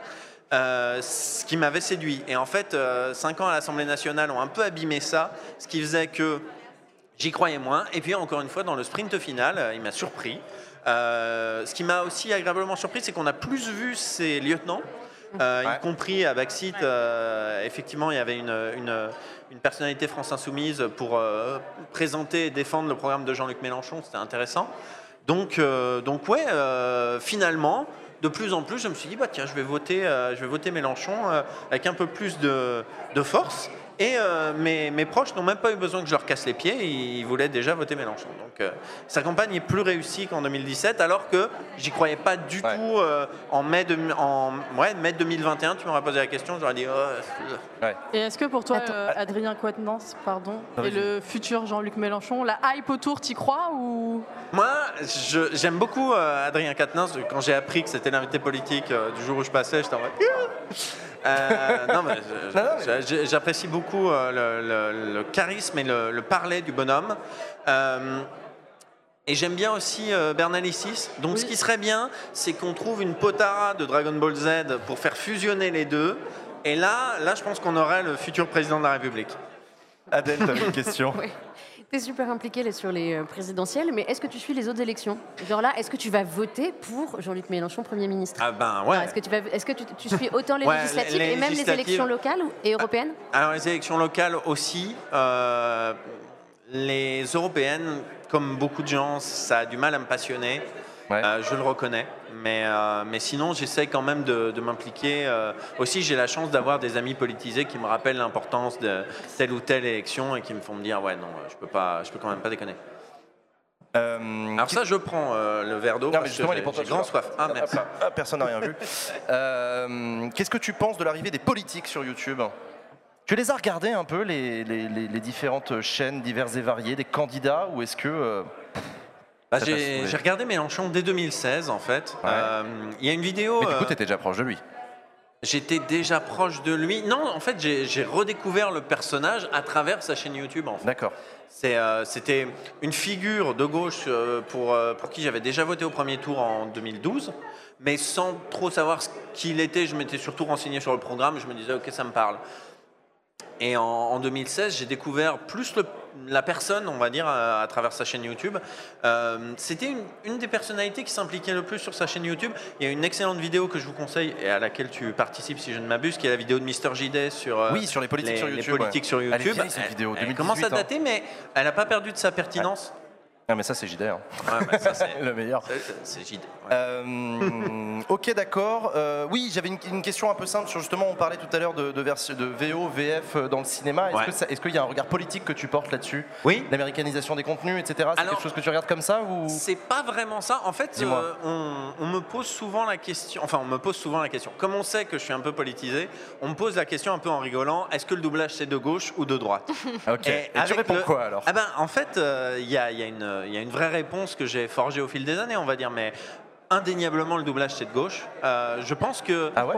Alors, il y a plusieurs raisons. Euh, la principale, et ce qui me semble être une valeur complètement de gauche, c'est l'accessibilité. C'est-à-dire qu'on rend la culture audiovisuelle accessible aux illettrés, aux analphabètes, aux dyslexiques, aux malvoyants. C'est une force qu'on a dans notre pays qui n'est pas du tout négligeable. Mais même au-delà de ça, moi j'ai souvent l'impression quand je discute avec des anti-VF, je ne parle pas de, de gens qui regardent en VO sans s'intéresser à la VF, mais vraiment des gens qui, J'en- connais, j'en vois passer euh, sur les réseaux sociaux qui disent la VF ça devrait être interdit, euh, euh, il est temps d'évoluer, on est en 2022 quand même, il s'agirait de grandir. Et ces gens-là, en fait, quand tu discutes avec eux, tu, se rends- tu te rends compte qu'il y a un vrai, en tout cas chez la plupart d'entre eux, il y a un vrai mépris de classe en fait. C'est-à-dire que derrière ce, mépris de la VF, on a un, une image d'épinal du spectateur qui regarde de la VF. C'est-à-dire que ça va être euh, le, français dégarni, un peu en surpoids, affalé sur son canapé, euh, qui avec une bière dans la main. Et pour moi, ça c'est typiquement du mépris de classe. Quoi. Le, le- le doublage aujourd'hui, la, la version française, c'est encore ce qui est majoritaire dans la manière de regarder les, gens, les, les œuvres, y compris chez les jeunes. Euh, donc, euh, on, on avait un- un- des chiffres de, de plateformes d'animés japonais Ouais. en 2015. J'ai plus les chiffres en tête, donc je veux pas dire de bêtises, mais il me semble qu'on était pour la, pour la tranche d'âge 15-35, on était sur du 55-45, 55 VF, 45 VO. Évidemment, plus l'âge avance et plus on, on se redirige vers la VF. Euh, donc moi, vraiment, je, Ok. je- je sens un, un positionnement, euh, plus un positionnement à gauche, euh, et puis euh, des, des- des- des arguments euh, pour, la VO, euh, pour la VF, euh, j'en- ai encore nombreux sous ma besace. Léa, dernière question. Euh, tu parlais tout à l'heure d'Adrien Quatennens en disant que tu l'appréciais beaucoup. On va le recevoir après, comme tu le disais aussi. Je vais faire un selfie avec lui. Ça, c'est une très bonne idée. On va l'interviewer, nous. Tu voudrais lui poser tout- quoi comme question, toi? Ah, c'est compliqué, là, tu me prends de court. Tu me prends Ah, de court, j'ai j'ai rien ok. eu le temps de préparer. euh, Spontanément. non, question politique, c'est dur à- dur à inventer, bah ouais. c'est... Quand, quand, quand, Qu'est-ce que tu as euh, envie de dire aux politiques que tu croises? Bah ouais. C'est dur, hein À part j'aime beaucoup ce que vous faites. Non, pour mais en- bien, en- tu vois. en fait, c'est J'aime pas trop ce que vous faites pour Enfin. En fait, c'est compliqué parce que quand on parle, quand on entend parler, euh, en, en tout cas moi, je dis on, pardon, quand j'entends euh, des hommes et des femmes politiques parler euh, dans les médias euh, traditionnels, j'ai parfois l'impression qu'on vit pas sur la même planète et ça parle. Ça parle de, choses qui, me- paraissent ne concerner que très peu de gens en fait. Et euh, encore une fois, on en revient au seuil de pauvreté, le nombre de gens qui vivent en dessous, le nombre de gens qui sont sans abri, le nombre de, chômeurs, sachant qu'il n'y a pas assez d'emplois pour euh, euh, employer tous les chômeurs. Donc moi, je suis en face d'hommes politiques de droite, de centre, et je leur dis, mais j'ai envie de me dire, pourquoi vous leur mentez? C'est mentir de dire qu'on peut filer du boulot à tous les chômeurs. C'est- techniquement impossible. Donc, euh, un homme politique de gauche comme Adrien Quatennens, quand je l'écoute parler, je suis déjà en mode, mais oui, il a raison, mais oui, c'est la base. Euh, le- non, non, non, mais le- Ouais, il, avait, dire, je comprends. il avait intervenu, il était intervenu au, au débat des européennes euh, face à, je crois, Nathalie Loiseau ou quelque chose comme ça. 2019, ouais. Ouais, en 2019. Et Nathalie Loiseau se félicitait d'avoir euh, refusé euh, des, des- des réfugiés euh, politiques. Mm. Euh, et euh, Katniss était en mode mais on, on va là, c'est-à-dire on parle de gens qui ont fui la guerre pour se réfugier en France et vous vous leur dites non et, ils- et ils tombent, ils tombent dans l'eau et ils meurent. Mais vous, vous devriez regarder vos pompes. Et moi, moi je, je regardais ça et j'étais en mode ben oui. Ouais, ouais, ouais. Mais t'as la déformation du coup que c'est un politique avec lequel t'es déjà en accord. Voilà, c'est tu ça. Donc j'aurais pas vraiment de ouais. questions à, à lui poser. C'est compliqué. Ça peut être aussi comme ça qu'on découvre qu'on est en accord avec un politique. Et ça peut arriver parfois sur, en regardant un backseat au détour, en disant tiens, c'est vachement intéressant ce qu'il raconte. Chers amis, on va passer à la séquence suivante de l'émission avec toi, Mr. Fox. Tu ne bouges pas, c'est parti Je pour le bouge quiz pas. à la con Et j'aimerais bien que Jules revienne quand même pour ça. Ah, Est-ce que Usul peut. euh, Usul, bah, je- et Usul, si tu nous entends, euh, tu peux venir jouer au quiz à la con si tu veux. Est-ce qu'on J'ai compte les points euh, Il y a une compétition. C'est vrai euh, que au bar il y a- à gauche là. j'ai vu qu'il y avait un comptage de points euh, Ah, plutôt c'est- C'est sérieux. pas mon avantage, hein, je joue super fair play là. On, mais, on- on sait où on en est des points d'ailleurs ou, euh, Je. Non, je l'ai pas. Moi, je, très loin. je vous tiendrai au courant. Euh, je vous tiendrai au courant. Alors, le quiz à la con, tu vas jouer avec nous. Le public aussi, vous allez jouer avec nous, euh, surtout sur le chat. Vous allez pouvoir voter. 5 questions, 4 propositions de réponse par question. Vous me donnez la bonne réponse selon vous. Euh, et vous, dans le chat, vous votez A, B, C ou D. Ok? Alors. Attends. Il est où? Non, c'est bon, c'est il est là. Première question de ce quiz à la con cette semaine. En 1988, la table du débat qui séparait Jacques Chirac de François Mitterrand mesurait 1m70. À la demande de François Mitterrand. Pourquoi? Réponse A, parce que c'était la taille de François Mitterrand. Réponse B, c'était la taille de son bureau à l'Élysée. Réponse C, c'était la taille de Michel Rocard, son futur Premier ministre. Réponse méchant, D, ça. pour mettre Jacques Chirac à portée de baffe. Oh. Pourquoi François Mitterrand a-t-il demandé 1m70 d'écart? Là. Chirac à portée de baffe, c'est. Ah ouais, c'est quand même loin, 1m70, 1m70, faut avoir enfin, je sais pas des- comment Ah, Ça il peut être faisait. une expression qu'il a Puis il est- utilisée il est pour grand, dire. Jacques Chirac, il peut, euh, Il peut skier, ouais. ouais, ouais, ouais. il peut- il peut vesquer facilement. Ça me paraît être une vrai. stratégie dangereuse. Oh. Ouais. C'est plutôt Chirac qui aurait envie de mettre Hier soir, c'était- hein, Oui, c'est l'expression. ça. C'est pas une expression très. Hier soir. Marine. Marine Le Pen et euh, Emmanuel Macron, hier soir, ils étaient à 1m50 l'un de l'autre et à 4 mètres des Il y a 4 journalistes. mètres des journalistes, ouais. Ce qui fait que du coup, quand, quand, quand la Emmanuel taille Macron. d'Emmanuel Macron 4 Ou mètres de son futur Premier ministre. Je pose la question. ou de son futur Premier ministre. Et donc, du coup, ce qui fait que quand ils se tournaient pour regarder les journalistes, euh, bah, en fait, euh, ça donnait l'impression d'une proximité avec les gens. Alors qu'en fait, pas du tout, ils étaient à 4 mètres, mais genre, c'est immense, quoi.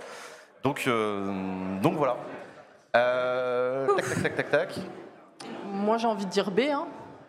B, la taille de son bureau à l'Elysée, ok.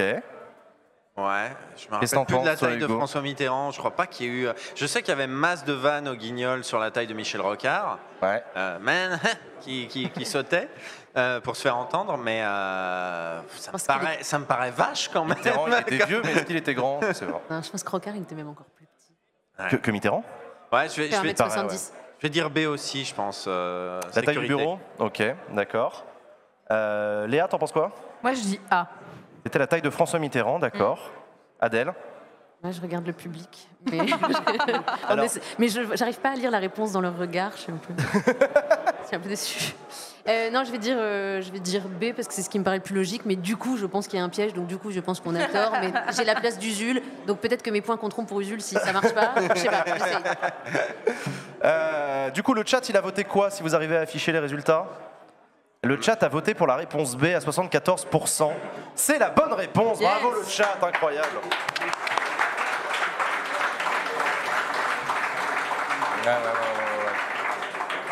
Alors par contre, Jean, je serais toi, je ne me montrerai pas l'écran où il y a les réponses. Mais non, mais justement, c'est pour ça que vous regardez pas, hein, parce que là, le plateau. Mais ouais, parce que là, le... hein, bon, vous regardez pas. Quel groupe de musique Oh là là. a chanté Non, je- le soir de l'élection d'Emmanuel Macron en 2017 Ah oui. Réponse A, Trio. Réponse B, Ah Magic oui. System. Tiens, vous avez vu la chronique de Bertrand Réponse C, Chameroy ou pas Indochine. Ou réponse D, IAM. Ah, c'est Magic System, obligé. C'est obligé que c'est Magic System. Je sais pas, je sais pas. On sait pas. Ah, ce serait tellement drôle que ce soit trio. Remets ton ordi normalement, je vais Non. regarder le public. Indochine, ça serait marrant aussi. Ah, Du, Yam, du c'est coup, on est impossible. le soir de l'élection au, au Louvre, Le c'est ça soir de l'élection au Louvre, Oh, ouais, c'est au ouais, ouais, Louvre, ouais. ouais. J'hésite entre D'ailleurs, vous savez que Trio c'est sur le et champ de Magic Mars, là System. Oui, La, la Champ de teuf, Mars. euh, la La teuf de, teuf, la teuf à Manu T'y euh, vas On dimanche. se retrouve euh, devant le 800 Bah non, mais je trouve ça assez marrant de déjà en parler. Oui, bah oui. Bah, Anne Hidalgo, elle avait prévenu que sa victoire, ce serait sur les quais de Seine. hein. Voilà. Euh, donc du coup, voilà. Euh, Et on sait qui va chanter euh, cette année? Sur le Champ de Mars? Je sais pas. Non, mais là, j'ai pas, j'ai pas cette info. T'as pas cette info. Personne n'aura le cœur à chanter, je pense. Euh, bon, du coup, qu'est-ce B. que vous en pensez? Tu dis réponse B, Magic B. System. Léa? Ouais, pareil. Réponse B, Magic System. Réponse B, Magic System. Réponse A, C'est la bonne réponse, Magic System. Évidemment, je pense que le chat avait trouvé aussi. Eh oui, voilà, Bah, 83%. c'est, le, c'est le score de Jacques Un Chirac. score stalinien. En 2002. C'est ça, c'est le score de Chirac en 2002. Euh, troisième question de ce quiz à la con. D'après Jean-François Copé, Oula. quelle doit être la place de LR au sein de la majorité Ah. macroniste? Réponse A, la cerise sur le gâteau. Réponse B, la tranche de jambon au milieu du sandwich. Réponse C, le beurre dans les épinards. Ou réponse D, le chocolat du pain au chocolat. Ah, je voudrais que ce soit le chocolat, du pain au chocolat. Selon Jean-François Copé, dont vous suivez tous évidemment l'actualité et les interviews, etc., sûr. bah, vous Évidemment. préparez Backseat, quoi. Non, c'est normal, c'est normal. Je pensais que c'était le nini, mais là, c'est pas, c'est pas propre. Non, non. D'après Jean-François Copé, quelle doit être la place c'est- des Républicains? C'est fou parce que tout est possible là dans cette histoire. D'après- Moi, tout me paraît crédible étant donné euh, Jean-François Copé. D'après toi, euh, Hugo, quelle doit être la place de- des Républicains euh, au sein de la majorité?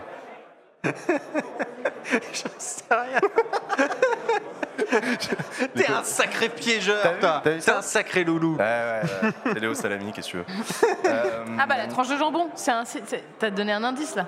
Non, De Léo quoi Salami, tu sais, Oui, je sais. je- Pardon. C'est une ref. euh, Oui, je sais. Je, je faisais une blague. I got that reference. Je garde quand même la B. Du coup, euh, tu... Léa, t'as dit quoi? La B. La baie, la tranche de jambon au milieu du sandwich. Je trouve Ok. que ça fait beaucoup de réponses B, moi. hein. Sacha, C'est pas faux. Euh, le C, moi, je dirais. réponse C, le beurre dans les épinards. Ok, Adèle.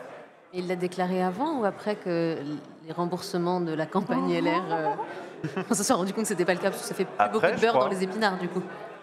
Euh, après, Oui, mais ouais. dans la majorité, elle... oui, c'est vrai que c'est pas le beurre le plus chargé. la matière Bah, grasse. c'est pas ouf. Ouais, c'est un beurre végétal. Ouais, c'est ça. c'est La une margarine. Margarine. Margarine. 0%. Ça va être. Je sais même pas pourquoi il a dit ça. 4% de matière grasse. J'ai tellement envie que ce soit le pain au chocolat, mais j'ai pas non plus envie de perdre des points, tu vois. Donc je suis un peu. euh, T'inquiète, tu joues avec le pognon du Jules. alright. Ah, ce sera la cerise sur le gâteau. La cerise sur le gâteau, réponse A. Hugo, t'en penses quoi? Eh ben, moi, je vais dire la cerise sur le gâteau. La cerise sur le gâteau, réponse A. Que dit le chat? Ah, Ah. Le chat, il dit plutôt la réponse B, mais ouais, ouais. Au second tour, il y a quand même le beurre dans les épinards. Eh bien, la bonne réponse, chers amis, c'est bien la tranche de jambon Oh, au milieu allez. du sandwich. Bravo. Bravo. Eh ouais, ouais, ouais. Jean-François Copé. Jean-François Copé n'a pas filé la blague jusqu'au pain au chocolat. Je trouve ça dommage. Mais il peut nous expliquer euh, la tranche de jambon au milieu du sandwich exactement Alors, il a dit, il a- non, je te cite ce qu'il a dit, c'est la tranche de jambon dans le sandwich entre les extrémistes d'un côté et le parti de gouvernement dans lequel nous refusons d'apporter notre pierre à l'édifice. Ça veut rien c'est dire. marrant, ouais, c'est ça, ouais. C'est- c'est- non, non, il est fatigué. hein. Ah ouais, ouais, ouais. Ouais, Et du coup, le modem, c'est le brie dans l'histoire. Jambon brie. Le modem, c'est le brie, exactement. Et la salade, c'est euh, territoire de progrès. Putain, eh, c'est vraiment un humour spécifique. Jambon brie salade, mais vous bouffez quoi comme ça Bah, des sandwichs, madame, c'est le terroir, C'est c'est la c'est des tradition. parisiens, des sandwichs parisiens Je te présenterai Fabien Roussel, il t'expliquera comment parisiens, manger c'est jambon sandwich. beurre. Ouais, bah, fromage aussi parfois. hein. Oui. Non, Troisième question. c'est jambon beurre. Euh, quatrième question de ce quiz à la con. François Bayrou aurait dit si nous, prenons la- si nous pensons la même chose, réponse A, c'est que nous sommes d'accord. Réponse B, c'est que vous avez tort. Réponse C, c'est que nous sommes la même personne. Ou réponse D, c'est que nous ne pensons rien. La D. Ah. Alors, quand on rentre dans les tréfonds de la pensée de François Bayrou, d'après vous, La D. C'est que nous pensons. si nous pensons la même chose, c'est que nous, pen- c'est que nous ne pensons rien. La A, elle est quand même. Ok. Elle fait pas de débat. Après, c'est un être une tiède, hein. François Bayrou. Donc Ouais, euh, c'est la ce que A, ce j'allais dire, le A, plus. Ah, c'est- euh, c'est la, la- crédible, la banalité dite, mais avec beaucoup Voilà. d'aplomb. Euh, ouais, ouais. Ouais, moi, euh, je- moi, je suis sur le A. Toi, tu que- dis réponse A. Ouais, parce qu'il est. Si nous pensons la C'est même un champion chose, des la palissade. C'est que nous sommes d'accord.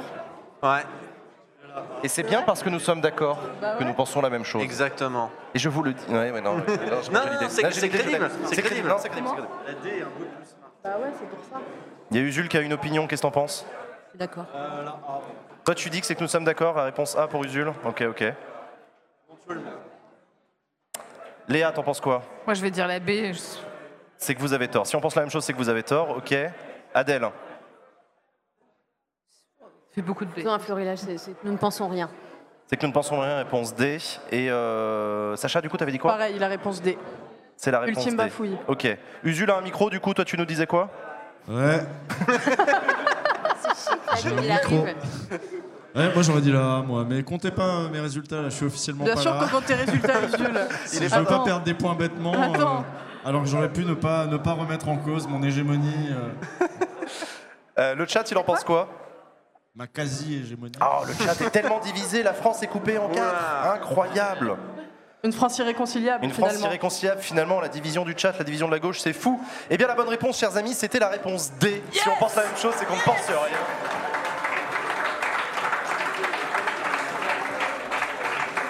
Batman et Bruce Wayne euh, en pôle. Ouais, ouais c'est ça. Euh, dernière question de ce quiz à la con. Si vous connaissez la réponse, vous ne la hurlez pas tout de suite, vous laissez les Ah. autres galérer. D'accord. Quel- comment s'appelle le groupe de musique des Insoumis dont fait partie Adrien Quatennens? Réponse A, les Insimous. Ah mon dieu, c'est horrible. Ça, c'est réponse caché B. dans un coin de ma tête, je le sais. mais Les je me rappelle Insous-Sols. Réponse C, les Insouks. Ou réponse D, les Insouciants. plus. Ok, je le sais. J'aurais dû potasser avant de On venir. va, on va tous attendre que Jules réponde alors, du coup. sinon- Non, non, bah, je, vais, je vais lui donner la parole en Non, dernier. je répondrai voilà. en dernier. C'est moi. tout ce que vous avez mérité. Ah. Moi, tout ce que je sais, c'est que c'est un fan de Johnny et je vois pas de référence à Johnny là. Et bah c'est... Ouais, ouais. Alors il est batteur, hein, je crois, Adrien Quatennens, si je dis pas de bêtises. Après, il est juste derrière, on peut directement lui poser la Non, question. non, non, non. Non, c'est là- d'observer ses réactions, mais pas du tout. Commencez pas à soudoyer l'invité politique de l'émission. Deux ou trois non, non. Adrien Quatennens ne répondez pas. Euh, donc comment il s'appelle ce groupe de Zikmu? Alors vous allez d'abord me donner vos réponses. c'est pas possible, c'est c'est pas possible. Moi, je dirais les insouciants. Les insouciants, réponse D pour Sacha. C'est mignon. Adèle, Voilà. t'en penses quoi? Moi, j'ai envie que ce soit les insouks. Parce que j'ai envie qu'il y ait un petit Ouais, peu, les un insouks, petit peu de c'est pas rythme. mal. Voilà. Ah bah oui, en plus, sais ce serait. que- un groupe euh, politique. Ce serait un clin d'œil à Jean-Luc. Jean-Luc Mélenchon adore le zouk. Bah voilà, Jean-Luc Mélenchon danse le zouk, faut le savoir. Peut-être que c'est les insouks. Who knows? Donc les insouks, réponse C pour Adèle. Pareil. Sacha, euh, Léa, pardon, c'est réponse euh, C aussi. Hugo. Moi, je vais dire les uns sous-sol. euh, si les, batteurs, ça se joue plutôt en sous-sol, j'ai envie de Ah, croire. mal. Ok, mais les c'est le groupe, seuls. mais c'est un Il a que y a n'y a, il y a que des batteurs dans le groupe. Euh, Usul, t'en penses quoi? Je crois qu'il a. les- Hugo, tu as l'e- l'excellent raisonnement. et, je, et je crois me souvenir assez du lore des insoumis pour. euh, il me semble que oui, c'est les uns sous-sol précisément parce qu'ils répètent dans un sous-sol. Alors qu'est-ce qu'ils en pensent le chat Ce qui est pas idiot. Les réponses du chat, c'est quoi? C'est ah, la France est divisée en deux entre les insouks et les insouciants. Et il y a 18% pour les insous-sols et 9% pour les planter, hein. Eh bien, la bonne réponse, chers amis, c'était bien la réponse B, les y avait- C'était que des réponses B ce soir, en fait. Non, il y quand avait une ouais. réponse D. Ah oui, la réponse D. Euh, ouais, ouais, ouais. Donc voilà. Donc c'est bien, euh, c'est bien ce groupe de. Alors les Insimous, c'était un groupe de streamers qu'on avait créé il y a longtemps qui s'appelait les Insimous. Voilà. Euh, donc voilà. Chers amis, c'est la fin de ce quiz à la con. Merci beaucoup, Mr Fox, d'être venu sur le plateau de. Un pour Mr Fox. Merci, merci de m'avoir invité. C'est toujours un, plaisir, que ce soit sur le plateau ou chez soi. C'est toujours un plaisir. Backseat. Merci à toi. Chers amis, on va marquer une petite pause, le temps d'aller accueillir notre invité politique. Et je vous retrouve après la pause pour l'interview d'Adrien Quatennens, coordinateur de la France Insoumise. À tout de suite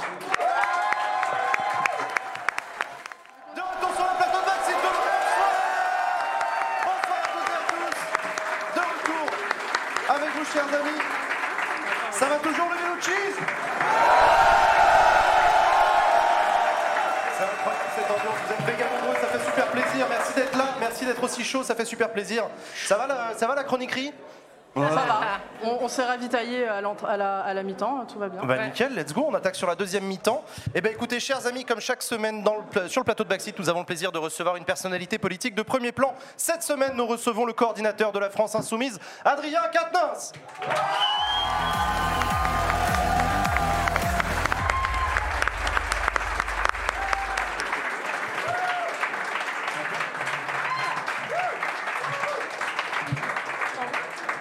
Bonsoir. Euh, Vous pouvez mettre le casque si vous le souhaitez, si ça vous, il n'y a aucun souci. Bonsoir Adrien Ça va me Quatennens. rappeler mes années de, de gaming, ça fait longtemps maintenant. Ça fait si longtemps que ça? Ah ouais, quand même, ouais.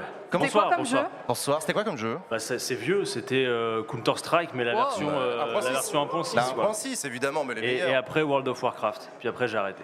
Ah ouais, après World of Et du Warcraft coup j'aime bien là. On retrouve les sensations. Bonsoir Adrien Quatennens, vous Bonsoir. êtes le coordinateur, je le disais, de la France Insoumise. Euh, vous, avez, euh, vous avez fait deux ans et demi de campagne quand même. Comment vous vous sentez? Ça va en ce moment?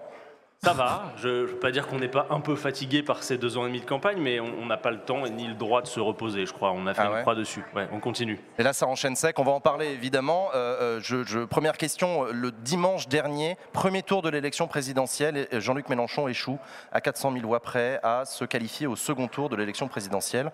Et pourtant, cette défaite a eu un espèce de goût de victoire dans son discours de fin de, de- son discours de défaite qui n'en était pas un. Comment vous l'avez vécu vous? C'était particulier ce soir du dimanche dernier? Bien sûr que ça l'était. D'ailleurs, je dois dire que c'est pas rien de revenir ici, dans ces lieux. Tout le monde le sait peut-être pas, mais ici, c'était euh, la soirée électorale de 2017. Le Bellucci's, ouais. Voilà, exactement. Ah. Donc ça aussi, c'est la symbolique est pas mal, je trouve. Le Non, discours était semaine moins bien. dernière, euh, ah, on en reparle. on en reparle. Il était, il était bien. Non, la, la, hum, la particularité la semaine dernière, c'est que bon, vous parlez d'une défaite teintée de victoire. Non, d'abord la première chose, c'est la déception d'être passé si près du but. Ouais. C'est-à-dire qu'on aurait fait un gros score, mais loin de l'objectif. On l'aurait peut-être plus facilement digéré. Bon, là, on est quand même passé à 400 000 voix, donc c'est trois fois rien Ouais. avec une opportunité euh, majeure qui était euh, non seulement celle de faire en sorte que l'extrême droite soit balayée de l'élection dès le premier tour, et puis aussi, euh, d'abord et avant tout, une pensée pour toutes celles et ceux qui ont nourri beaucoup d'espoir dans ce bulletin de vote. 7,7 millions de personnes ont voté pour Jean-Luc Mélenchon, ont d'abord et avant tout voté pour un programme, et moi je croise des gens depuis 10 jours qui me disent, ben moi j'avais anticipé que mon SMIC allait augmenter, j'avais anticipé que le RSA allait passer avec euh, le niveau euh, des minima sociaux à- au-dessus du seuil de pauvreté. C'est-à-dire en fait, il y a des réalités quotidiennes dans la vie des gens. Il y a des gens dont ça va pas bouleverser la vie, hein, y compris dans certains états-majors politiques. euh, leur vie individuelle va pas être impactée par le résultat d'une élection.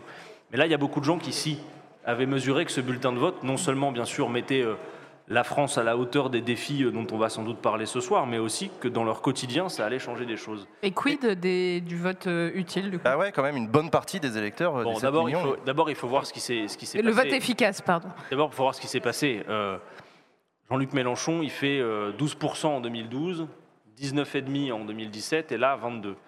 Donc il y a une progression euh, successive au cours des années et des campagnes, mais il faut bien regarder la composition du vote et de celles et ceux qui ont voté euh, euh, dimanche dernier.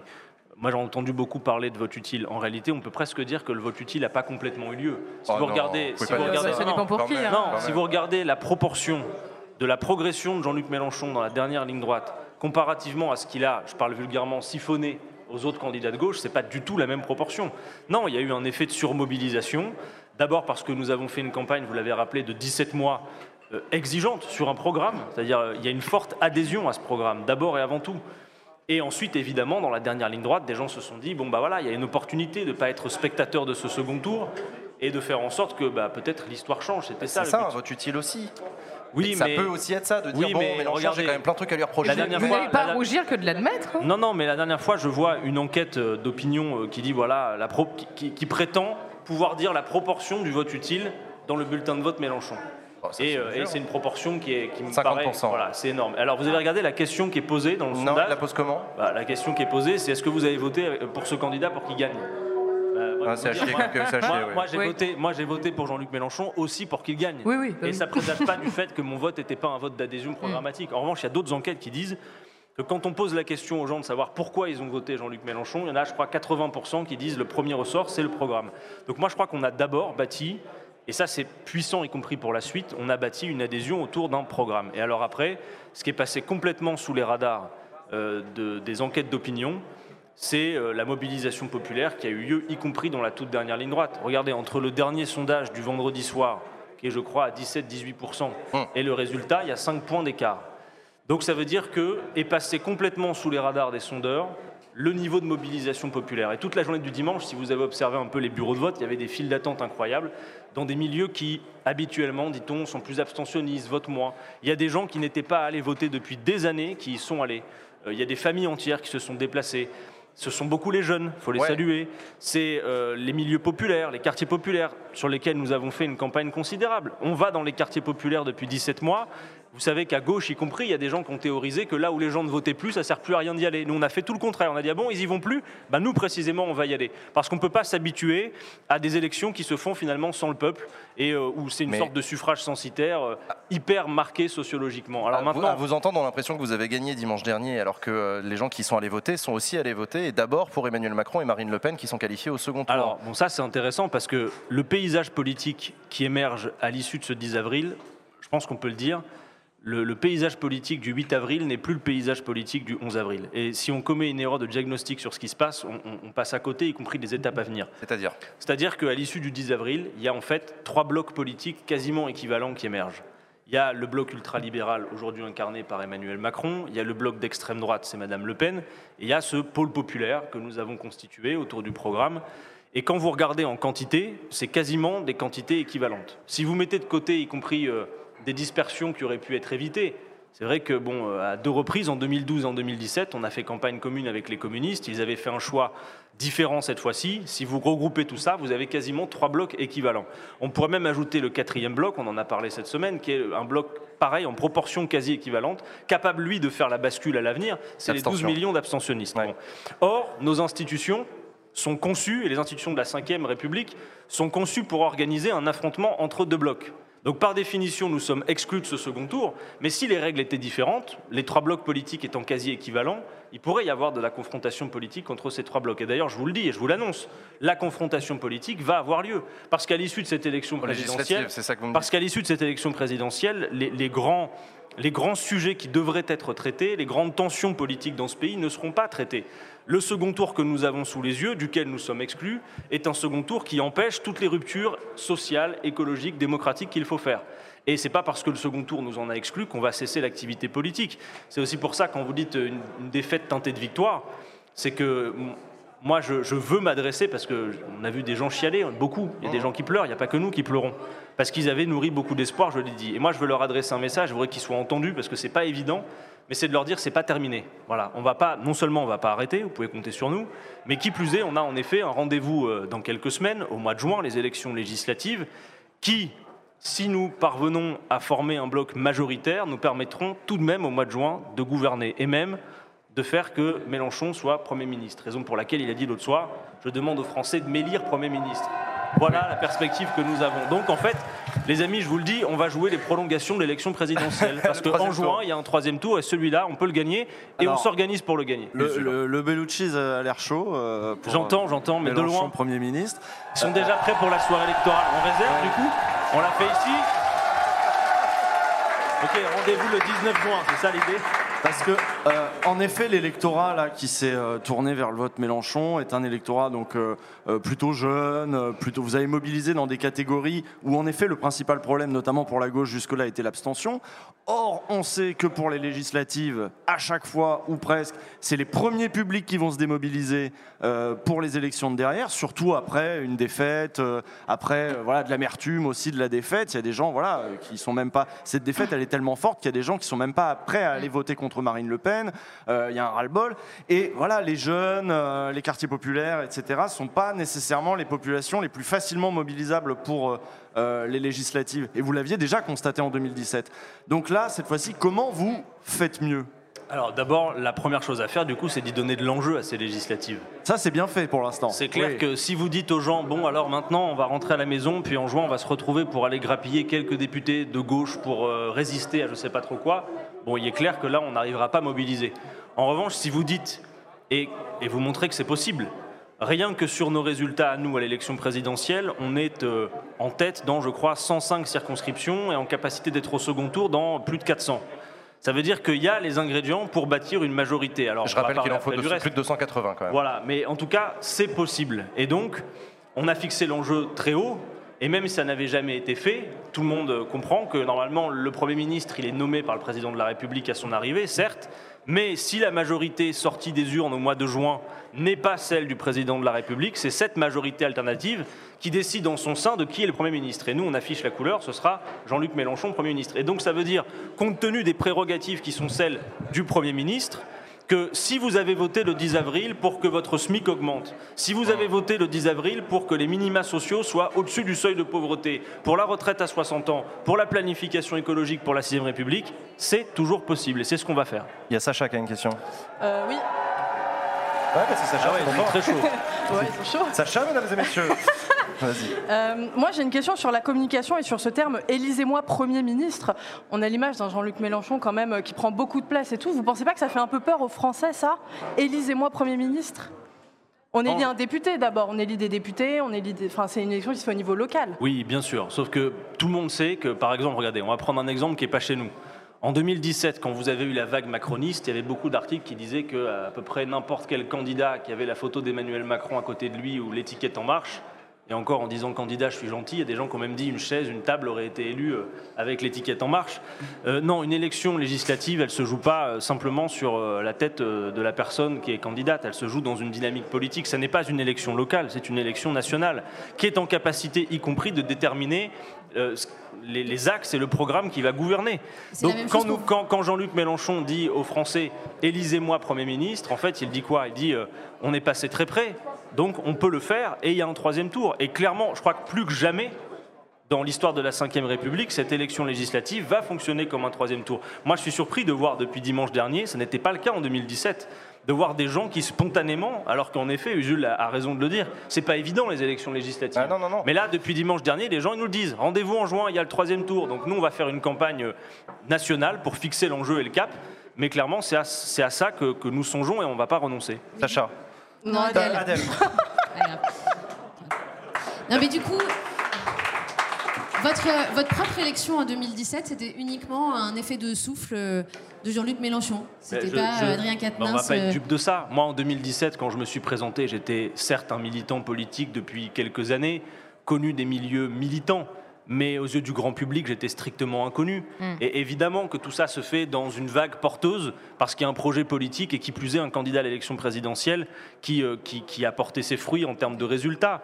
Je crois que euh, toutes celles et ceux même qui avaient une notoriété, même qui étaient installés depuis longtemps, qui étaient arrimés à des candidats à la présidentielle qui ont fait des scores bien moindres, étaient bien conscients que même sur euh, leur belle figure, ils n'allaient pas rattraper l'écart de ce qu'avait planté leur candidat à la présidentielle. faut pas se mentir là-dessus. Oui, l'élection législative, c'est une élection nationale.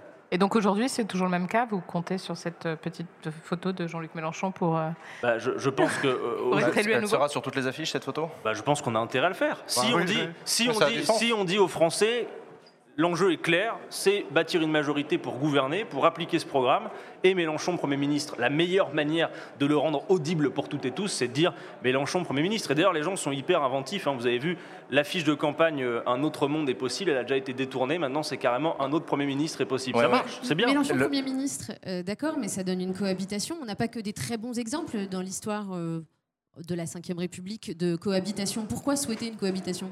Mais parce que sinon, que faire d'autre? Rentrer à la maison Dire voilà, on a, on- on a perdu l'élection présidentielle, donc on s'arrête Non. Mais vous n'avez pas peur de l'immobilisme? Mais pas du tout. On poursuit, on poursuit un objectif, bâtir une majorité. Si on bâtit une majorité, elle va appliquer le programme. Euh, Et, et il y a les ingrédients pour bâtir une majorité. Nous l'avons dit, nous le démontrons. Et puis, euh, on tend la main. Alors à toutes justement, celles et mais ceux oui, qui- justement parce qu'il y a besoin de la photo de, de Jean-Luc Mélenchon pour faire avoir des élus, il y a aussi besoin d'alliés. Euh, euh, Vous avez tendu la main à Europe Écologie Les Verts et au Parti communiste français parce que vous avez besoin d'eux pour Et au remporter NPA. cette majorité. Et au NPA aussi. Écoutez, on a, Et à la salle aussi, brièvement, mais bon, on- ça, peut-être fait, pas la meilleure idée. on a fait assez simplement euh, ce que nous avions dit que nous ferions en cas de qualification au second tour. C'est à peu près ce qu'on fait. C'est-à-dire on dit le premier tour de l'élection présidentielle a validé une stratégie, celle de l'Union populaire, a validé un programme plébiscité assez largement, l'avenir en commun. À toutes celles et ceux, d'où qu'ils viennent, quel qu'ait été leur vote précédent, qui souhaiteraient nous rejoindre pour faire ça, pour faire ce que les Français ont choisi pour euh, 7,7 millions d'entre eux. Appliquer ce programme et valider cette stratégie en considérant qu'elle est porteuse. L'Union populaire, c'est quoi? C'est le fait de dire d'où que vous veniez, quelle qu'ait été votre histoire. Regardez la composition du Parlement de l'Union populaire, par exemple, qu'on a monté. Vous avez là-dedans des gens qui ont des parcours politiques très différents, qui ont même des, des- des appartenances politiques différentes. Quand dans une même salle, ça va de euh, Sébastien Jumel, député communiste, à Émeric Caron euh, du Rêve, qui est sur une écologie franchement euh, euh, radicale, c'est pas évident a priori. Et pourtant, les gens assument l'idée d'un compromis. Ils disent voilà, ce programme-là, c'est le meilleur socle commun entre nous.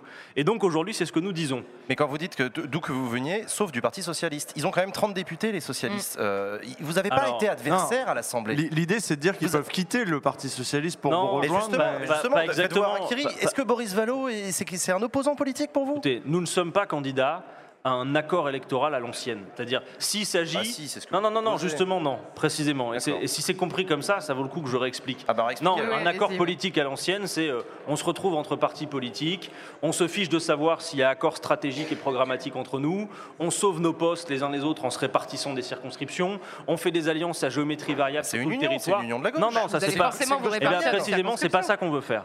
C'est pas ça qu'on veut faire. Nous, ce que nous avons à C'est offrir. quitter votre parti, venez chez nous. Non, non, non, entendez-moi. Nous, ce que nous avons à offrir, ce n'est pas un accord électoral, c'est une stratégie et une base de programme. Après, Non, mais évidemment. mais ça non, passe mais- forcément par des accords électoraux. Oui, mais Sandrine. Rousseau, Sandrine Rousseau qui se présente pour élever dans la circon- circonscription du 9e, qui vraisemblablement pourrait être quelqu'un qui pourrait rejoindre LFI de par sa sensibilité politique, etc. Vous présentez quelqu'un face à elle ou Vous, pas? vous, en fait, je trouve que vous vous compliquez la tâche pour comprendre les choses. Donc, je vais résumer encore Non, mais plus c'était très- simplement. Ok. Qui que ce soit, Hum.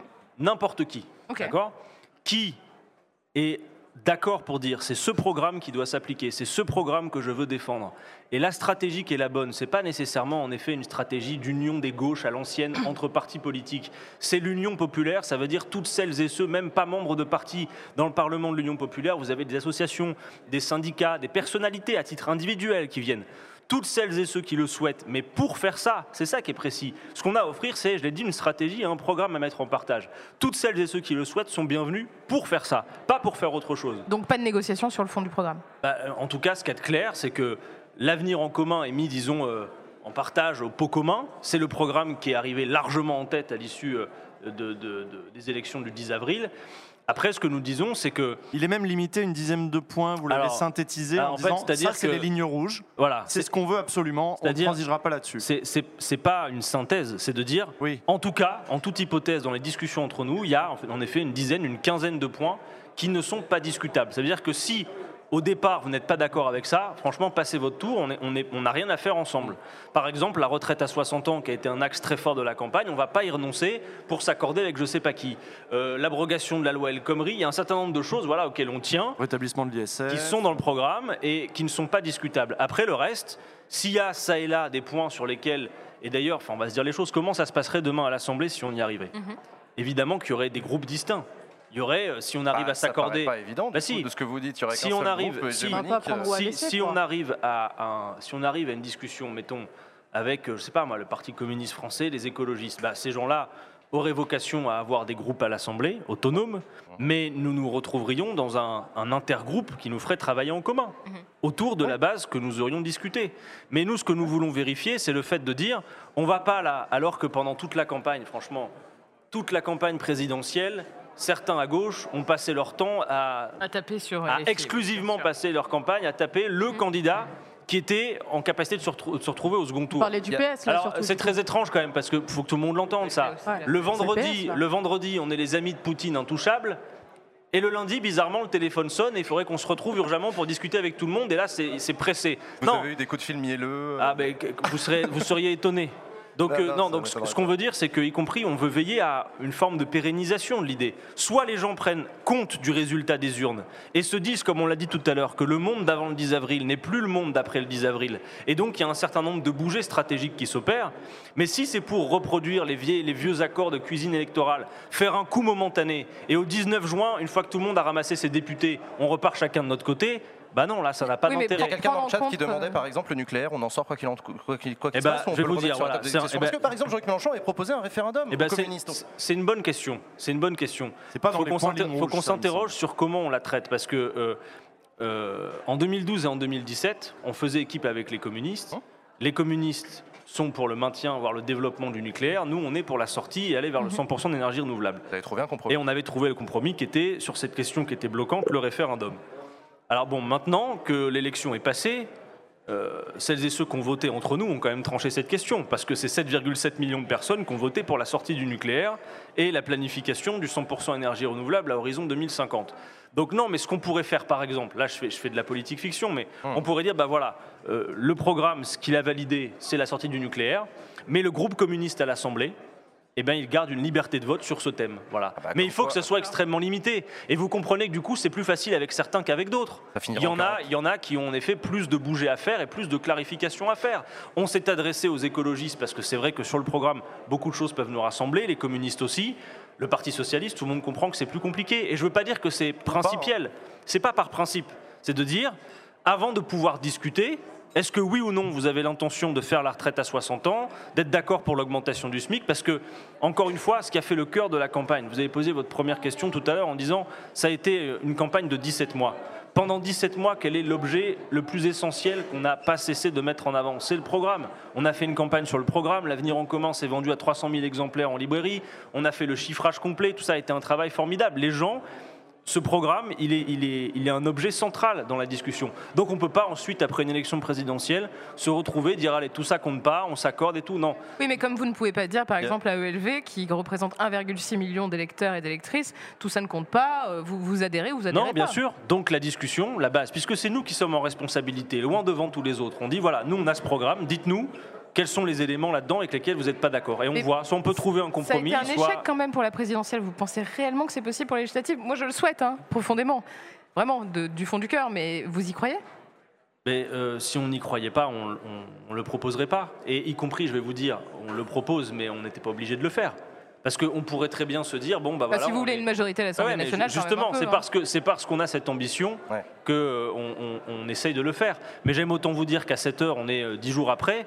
La poussière est pas retombée. Il y a des gens qui sont amers et qui disent Mais attendez, ceux-là, ils ont passé leur campagne à vous savonner la planche et vous leur tendez la main. Il y en a clairement qui nous ont dit Mais si vous pouvez euh, euh, faire en sorte que tout ça disparaisse, faites-le. Donc, quelque part, oui, c'est, et, et y compris, si on avance dans les discussions, les échanges commencent à peine. Mais si on devait avancer dans les discussions, ça voudrait quand même dire que et ça nous laisserait aussi un petit goût d'amertume. Ça voudrait dire qu'on réussit à faire, après la bataille présidentielle, ce qu'on aurait peut-être dû et pu faire avant. Ouais. Usul. Alors justement, euh, vous avez envoyé, ça, ça doit faire partie aussi de la méthode pour pas faire les vieux arrangements politiques à l'ancienne. Vous avez envoyé publiquement, euh, vous avez rendu public les trois lettres, celle envoyée à Europe Écologie Les Verts, celle au PCF et celle euh, au NPA. Le NPA, bon, ça va, c'est plutôt sympa. Et Europe Écologie Les Verts et au PCF, il y a un préalable à la discussion qui serait euh, bon, vous prenez acte du fait que vous en avez pris plein la gueule de leur part, y compris le PS, c'est quand même allé jusqu'à agent de Poutine, quoi.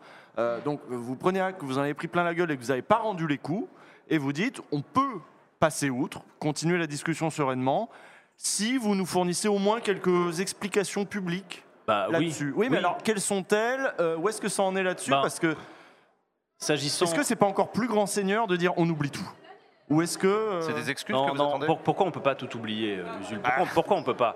Parce qu'à un moment donné, ça se passe pas simplement entre nous. On a parlé tout à l'heure des, Vous pouvez compter sur les forces internes aux partis qui, de Non, toute façon, mais- vont avoir à l'intérieur des partis, Europe Écologie Les Verts comme au PCF, envie de régler des comptes et pas valider ce qui s'est passé pendant la présidentielle. Vous pouvez monde, non, tout le monde est fracturé à l'intérieur de ces partis, c'est clair, y compris sur la question du rapport à nous.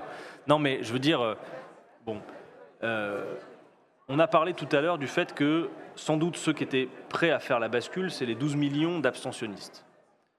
Qui peut croire ici que ceux-là vont être euh, ramenés à la bataille parce que euh, Pierre-Paul et Jacques se seraient retrouvés sans condition Non, encore une fois, ce qu'on doit stabiliser à tout prix, ce pôle populaire qu'on a bâti, je le dis, je le répète, c'est important, c'est une stratégie, c'est-à-dire l'union à la base avec toutes celles et ceux qui adhèrent à un programme, et donc ce programme.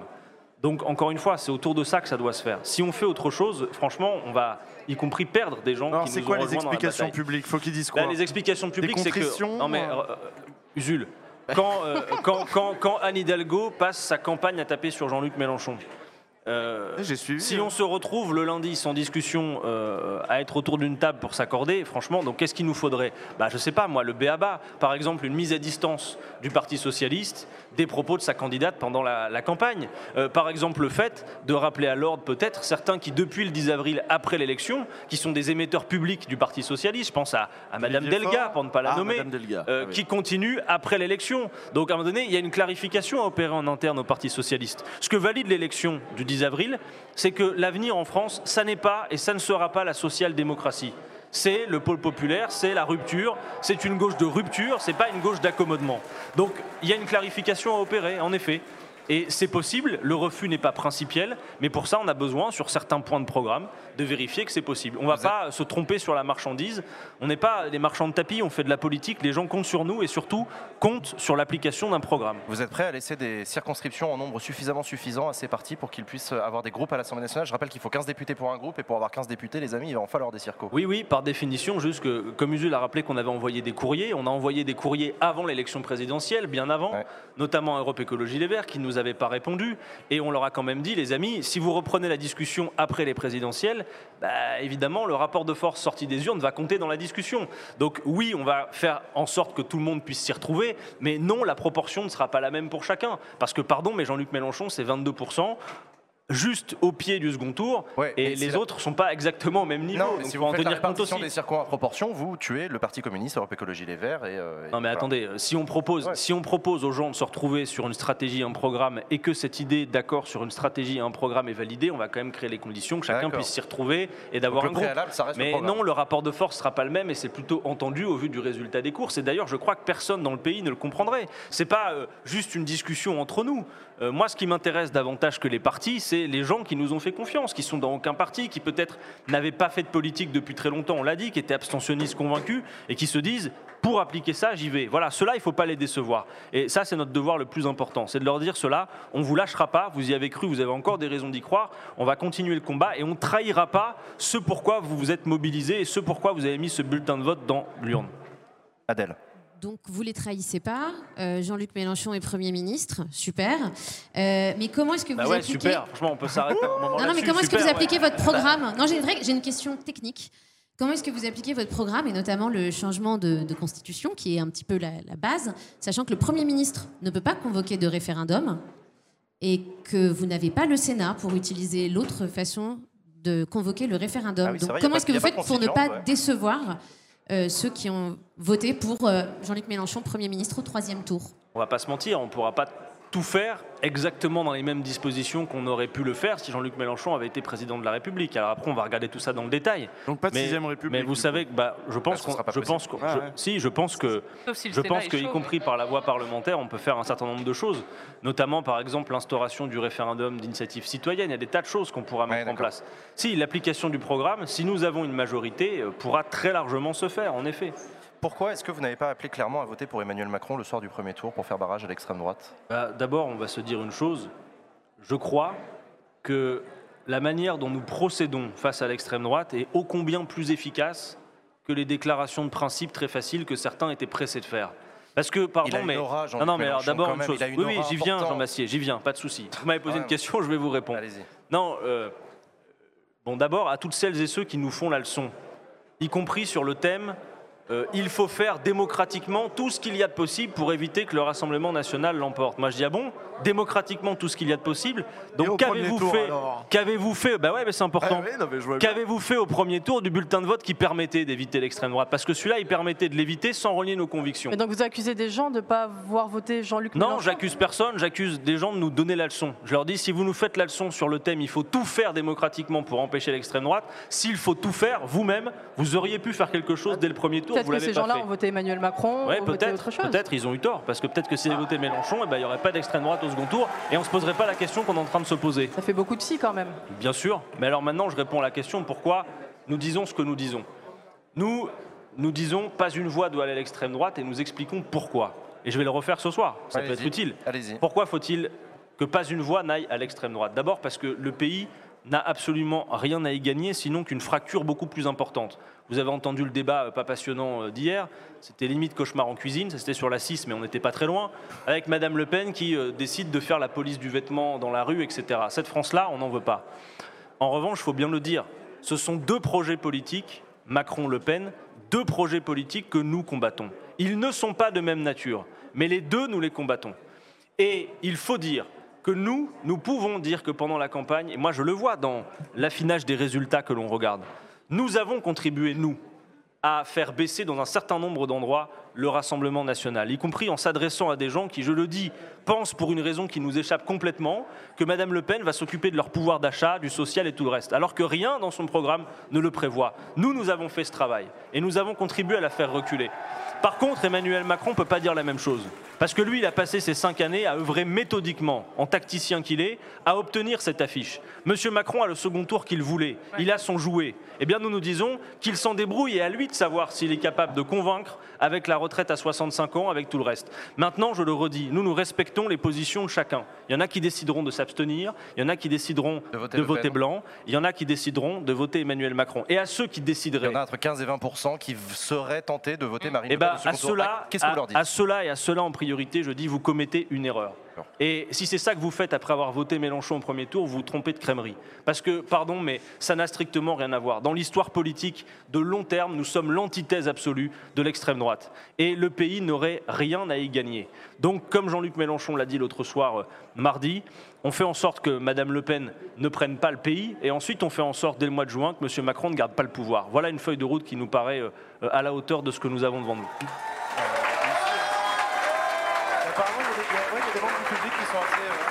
parce que vous dites. Ouais, bah, du coup, ça me fait, ça, ça, me fait, euh, ça, ça, me donne l'idée d'une question. Euh, Est-ce que vous avez vu un petit peu Twitter ces derniers jours euh, Parce que là, je vois dans le chat marqué Ichigo. Vous connaissez Ichigo? Ouais, alors on m'a montré ça. Euh, c'est un manga, ça, c'est One Piece, c'est ça? Alors, je crois qu'Ichigo, c'est Bleach. D'accord. Je crois que c'est Bleach, ouais. Et euh, mais mais, le, le, mais j'ai cru la... comprendre qu'il fallait que je m'y mette d'urgence. Pour, voilà. Pour en arriver à la question, c'est euh, mine de rien. Bon, en effet, la, la il y, y, avait quelque chose autour de Mélenchon. C'est vrai, des gens qui suivent même plus ou moins euh, la politique identifiaient tout à fait euh, Mélenchon. Et euh, certains se sont pris de passion pour votre figure après. Alors, je ne sais pas s'il y a un truc de, du puncher peut-être.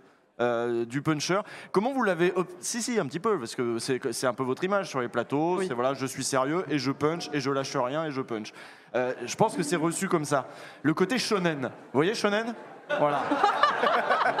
Parce que là, là, le sensei passe la main, il faut, euh, voilà, il faut derrière. Euh, non mais attendez, eh, d'abord, d'abord, il passe la main. Euh, L'enterrez pas trop vite. Hein. Non mais bien sûr. Parce que Ah le bah non, garçon, bah, dimanche non, mais il parce que dit, le faites garçon mieux, en ça question, voulait dire. potentiellement dans quelques semaines, est premier ministre. Vous avez bien compris. hein. Bien sûr. Avant, Donc, ça, euh, avant ça, est-ce qu'il est, prêt- est, qu'il est candidat aux législatives?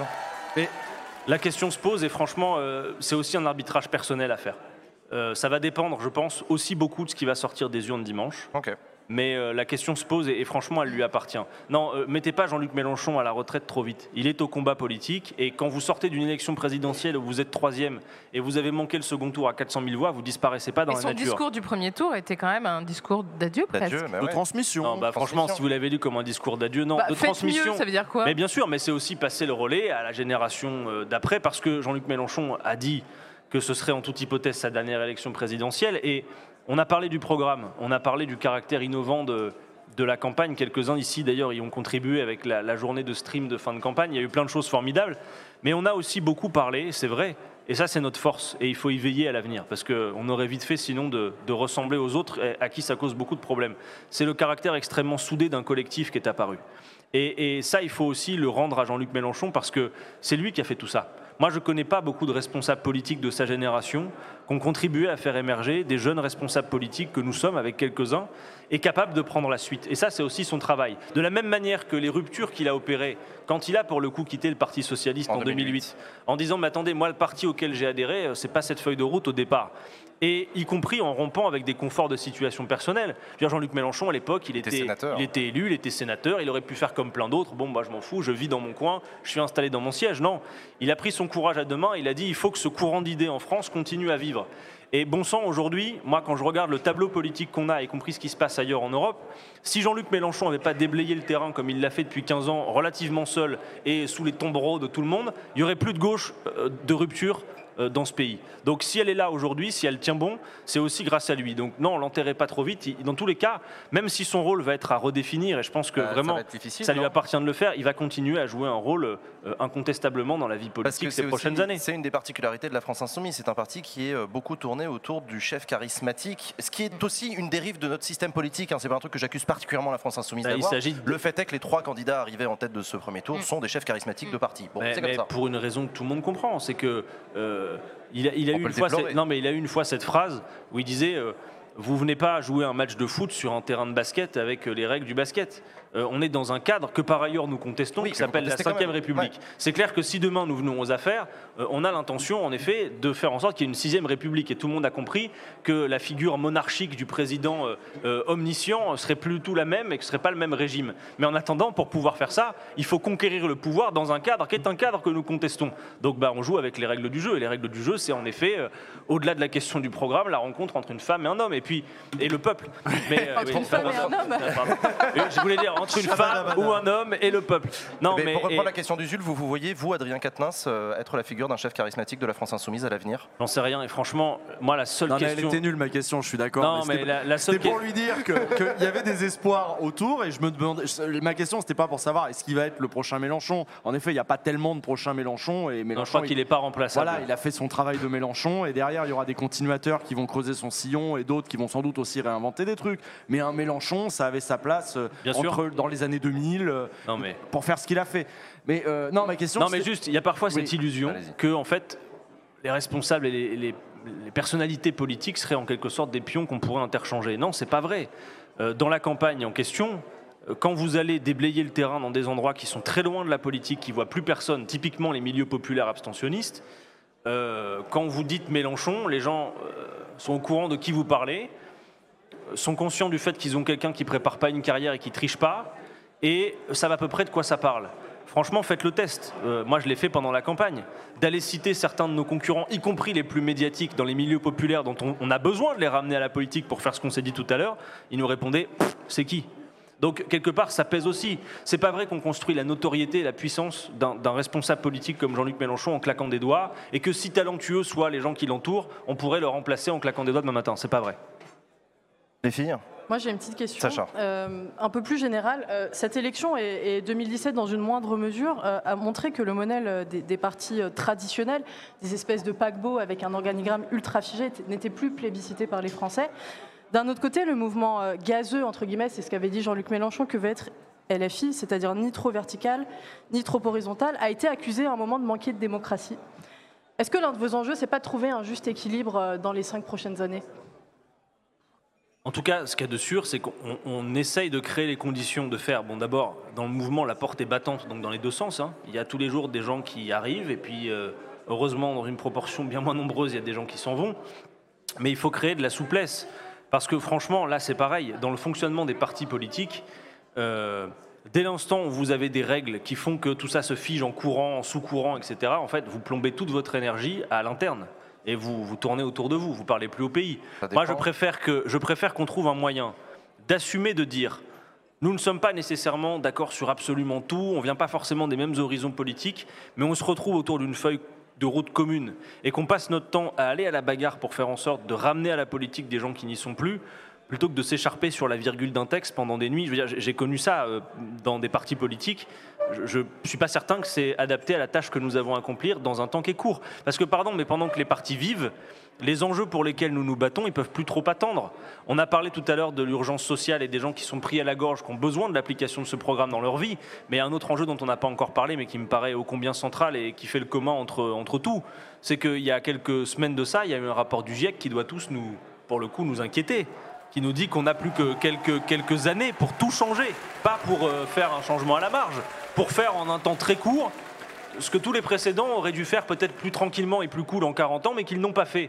Donc on va pas pouvoir attendre des lustres. Donc il faut toujours chercher finalement le chemin le plus court qui nous mène droit au but. Voilà. Et donc, par exemple, quand on sort d'une bataille comme celle-là, celle de la présidentielle, bah, tout de suite on regarde, on évalue c'est quoi la prochaine et quel est l'enjeu. Et donc on dit oui, si on a une majorité au mois de juin, on peut encore gouverner et le programme qui est resté sur la touche au second tour de l'élection présidentielle peut se retrouver à être appliqué grâce à l'Assemblée nationale. Mais ma question, c'est plutôt est-ce que vous prévoyez des restructurations sur l'organisation de LFI dans les prochaines années ou pas? Mais évidemment, selon ce que l'on arrive à faire là dans les prochains jours, les prochaines semaines, tout ça va continuer à évoluer. Il y, a des gens qui nous ont, il y a des gens qui nous ont rejoints dans le Parlement de l'Union populaire. J'imagine que demain, il va y avoir encore plus de gens. Regardez, juste une anecdote, mais euh, la semaine dernière à Lille, on fait euh, une première réunion où on invite toutes celles et ceux qui ont envie de nous rejoindre après le premier tour parce que les gens étaient tous effondrés du résultat et il y avait besoin de mobiliser tout le monde et de leur dire voilà, il y a les étapes d'après. On se retrouve avec trois fois plus de monde que dans la dernière soirée d'avant le premier tour. Alors j'étais très content, il y avait là 250 personnes dans un bar, trop petit pour en accueillir 250, ça dégueulait sur les trottoirs, etc. Et puis ça dégueulait, c'est une image hein, pour dire que ça débordait. On connaît les fins de soirée. Un, samedi soir à. Lille. Et à un moment dans le, donné, dans le discours, je dis, mais là, vous êtes très nombreux. On est trois jours après le premier tour, vous êtes très nombreux. Combien vous êtes dans la salle à nous avoir rejoints après le résultat du 10 avril? Un tiers de l'effectif. Des gens qui se disent, on a manqué le coche de peu, maintenant on va aller les aider, on va venir à la baston avec eux pour gagner l'étape d'après. C'est formidable. Et Et, donc- ça, et donc- ça c'est prometteur pour la suite. Quelles circonstances vous créez pour les accueillir? Euh, On peut imaginer un Oui. congrès qui imagine un parti avec des tendances. Il y a la ville Non, d'Épinay. on n'a on a, on pas de carte à vendre, il n'y a pas de courant. euh, voilà, c'est un peu, alors c'est pas la bonne référence non plus, mais euh, venez comme vous êtes, quoi. comme le dit la Oui, publicité. mais après, après 2017, ce qui a pu manquer à certains euh, groupes d'appui, c'était précis. Donc à l'époque, ça s'appelait des, des- des groupes d'appui. On pouvait se- s'inscrire, euh, voilà. Bien informé. Euh, je connais bien. Vous animez lequel, vous Mais je m'étais inscrit par curiosité. Oh, le tir. Pour voir. Par curiosité, Pour tiens donc. voir, Voilà. Donc j'avais des mails de- de- du groupe d'appui de mon quartier à l'époque. C'était avant ou après que tu fasses une vidéo pour expliquer que Jean-Luc Mélenchon Usul, l'insoumis curieux. Pas mal, j'aime bien. j'aime bien. C'est plus compliqué ça. Pose ta question quand même. C'est quoi ton nom de code Pose ta question. Allons-y. Euh, ma vraie question, non parce qu'en vrai, euh, moi j'ai- pas fait mystère qu'à un moment je m'étais rapproché du PG au moment du front de gauche, euh, etc. Mais à ce moment-là, au moment des Insoumis, j'étais déjà commentateur, je pouvais plus, euh, voilà. Bref, bon, de toute façon, bon, Bref. bref. Euh, Bref, tout ça pour dire, il y avait des groupes d'appui qui euh, ont parfois, euh, bah, qui ont manqué de soutien, euh, notamment euh, financier. Ils disaient on va imprimer des tracts, ils, ils appelaient le, le- le- le- le centre, on lui disait bah non, démerdez-vous, vous êtes autonome, euh, machin, ça c'est pas vraiment structuré, c'est gazeux. Structuré, c'est ça aussi. C'est structuré, c'est euh, mettre en place, euh, oui, des, des- des structures, T'es fatigué là. des allers-retours et euh, pas lâcher, parce que là il y a des gens qui ont été concrètement, qui avaient beaucoup d'énergie, qui ont peut-être eu le sentiment d'avoir été lâchés dans la nature en 2017. Non, mais c'est clair qu'on calque pas les, les- modes d'action des partis politiques et j'admets que ça puisse avoir des inconvénients. Mais si je pèse la balance avantage-inconvénient, je considère qu'il y a aussi plus d'avantages. Alors, Il y a eu des sait- forces militantes Non, mais- perdues, c'est pas un avantage. Peut-être, mais aussi beaucoup de gagnés. Non, ce qu'on peut dire, c'est qu'il y a plein de choses sur lesquelles on peut encore s'améliorer, évidemment. En attendant, le fait de ne pas tout contrôler permet aussi de laisser libre cours à l'initiative. Moi, parfois, ça m'arrive, on est dans la rue avec des camarades, on organise pour le coup, via les outils C'est qu'on le a mis en place, parce que ouais. euh, vous dites qu'il n'y a pas de structure, mais quand même, on a créé des tas d'outils qui permettent, par exemple, cette plateforme Action Populaire, qui est 100% faite maison par des, des- des génies absolus, qui permet de, qui est un réseau social en fait, qui met en, en relation celles et ceux qui veulent passer à l'action.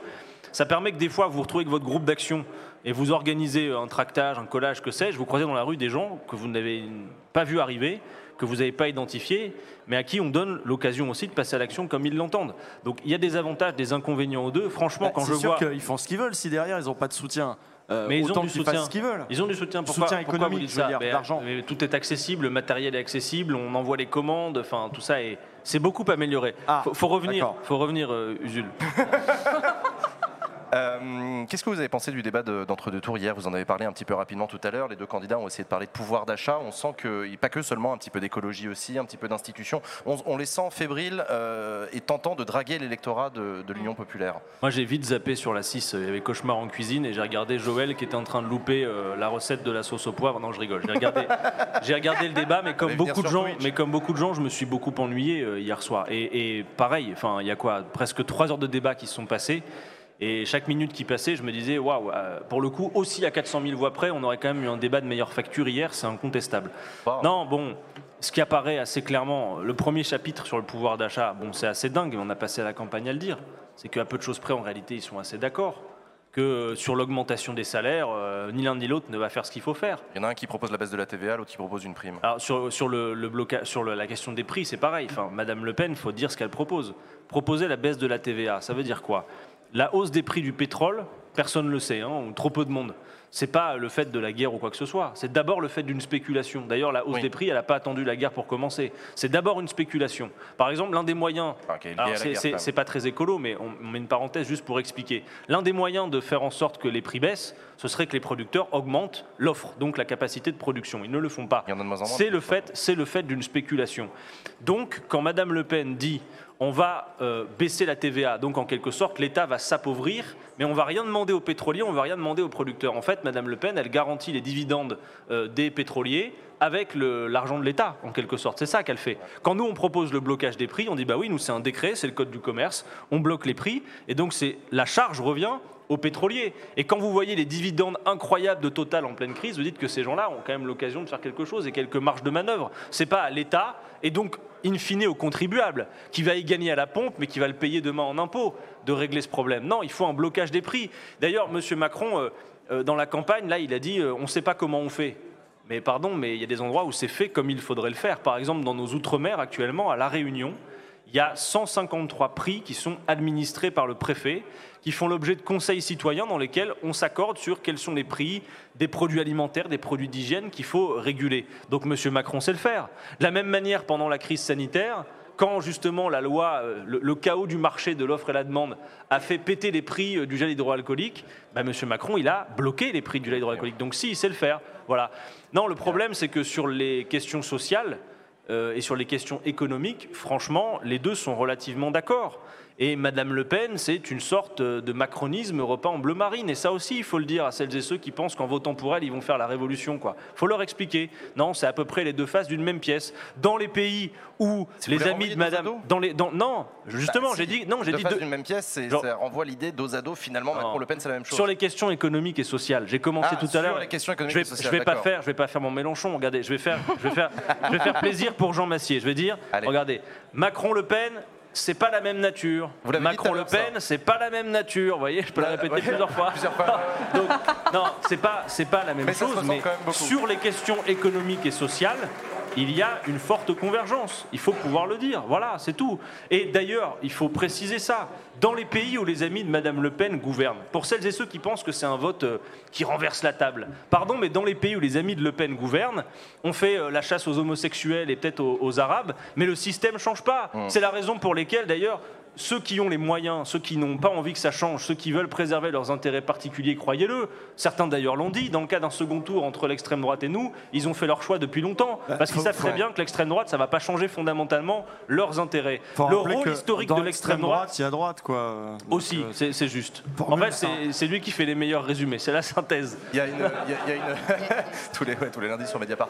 Il y a une... Non, pardon, ils, ont, ils, ont, pardon, ils ont quand même, dans cette campagne, mais d'ailleurs, de manière générale, ils ont une fonction historique, l'extrême droite.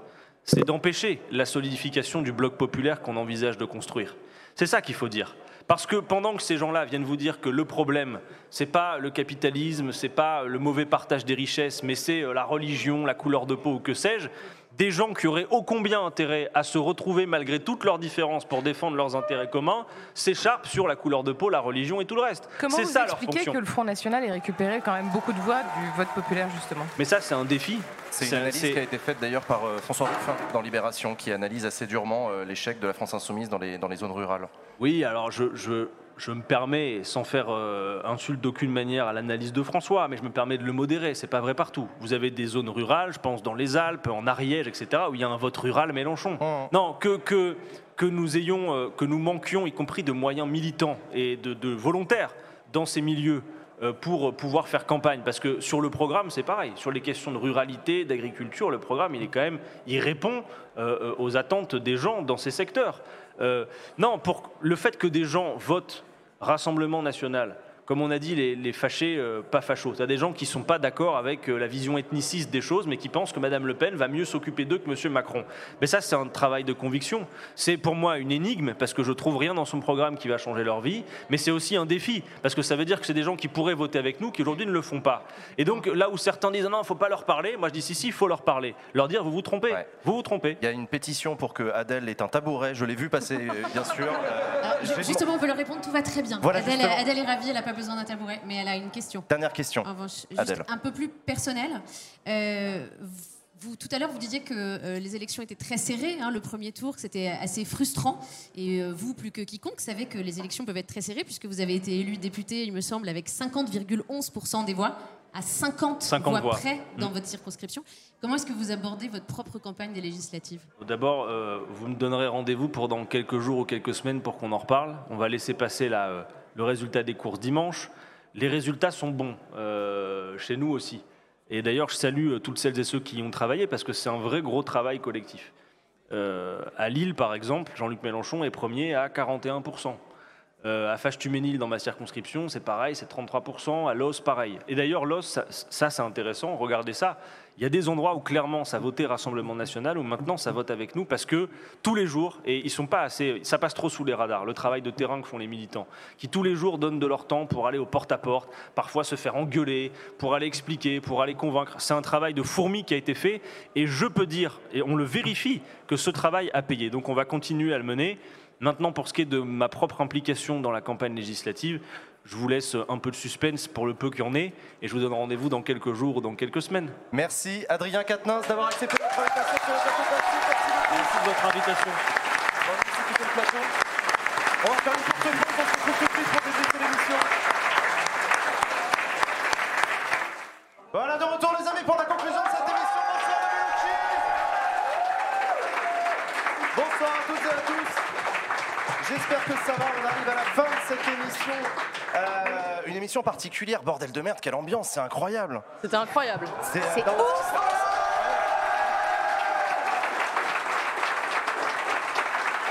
D'habitude, on fait ça à l'arrache dans les studios, dans un centre commercial 15 personnes qui sont là. Ça fait super plaisir de les voir à chaque fois, mais là, c'est hallucinant. pisse. Qui, qui pue la Ah, pisse, ouais, les escaliers jaunes qui puent la pisse et tout, bien sûr. Les ascenseurs qui marchent pas. Les ascenseurs bon, qui on va pas pas. se doxer, hein, mais euh, voilà quoi. Ouais, ouais, non, non, mais, euh, mais voilà. Mais donc, euh, toujours un plaisir. Mais là, voilà, cette énergie, elle est incroyable. Merci à tous. C'était très chouette comme émission à quelques jours d'un second tour de l'élection. pré- Elle est quand même vachement bien, cette émission sur Twitch. Hein. Ouais. Quand C'est la meilleure. On est... Merde. Attends, elle est finie. Attends, un tabouret. J'ai un tabouret, un micro et aussi un casque, ça, ça change tout. C'est la folie. Merci le chat, vraiment, mais ça allait très bien. D'ailleurs, je ne suis pas assise sur le tabouret parce que je suis trop petite. C'est beaucoup plus facile pour moi d'être debout. Voilà, je voulais que je donne l'explication. Euh, elle, est, elle est financée, euh, ton émission Backseat d'ailleurs? Mais oui, je le disais à l'heure Oui, je sais, mais du coup, c'était pour que tu le redises et qu'elle l'était pour la première saison, mais pas la deuxième, tout ça, tout ça. La deuxième, bah oui, donc Backseat, ça y est, c'est financé pour la première saison. On a réussi à rentrer dans nos hein. frais. Euh, ouais, ouais, c'était une passe décisive. Et donc, euh, et donc voilà. Non, non, non, je sais pas, je vais pas répéter ce que j'ai dit tout à l'heure, mais c'est- c'est- c'est. Non, je suis fatigué là. C'est participer, quoi. Continuez participer, à donner, donner. continuez à c'est donner ça, du pognon. continuer à ouais, ouais, donner. non, J'aurais dû le sans dire blague à moi-même, part, pardon. C'est assez important. Et, euh, et la saison 2, on en reparlera plus tard. euh, on en reparlera plus tard. Euh, voilà, je vais pas, euh, pas annoncer de trucs ce soir, mais, euh, mais voilà. Mais merci à toutes, merci à tous.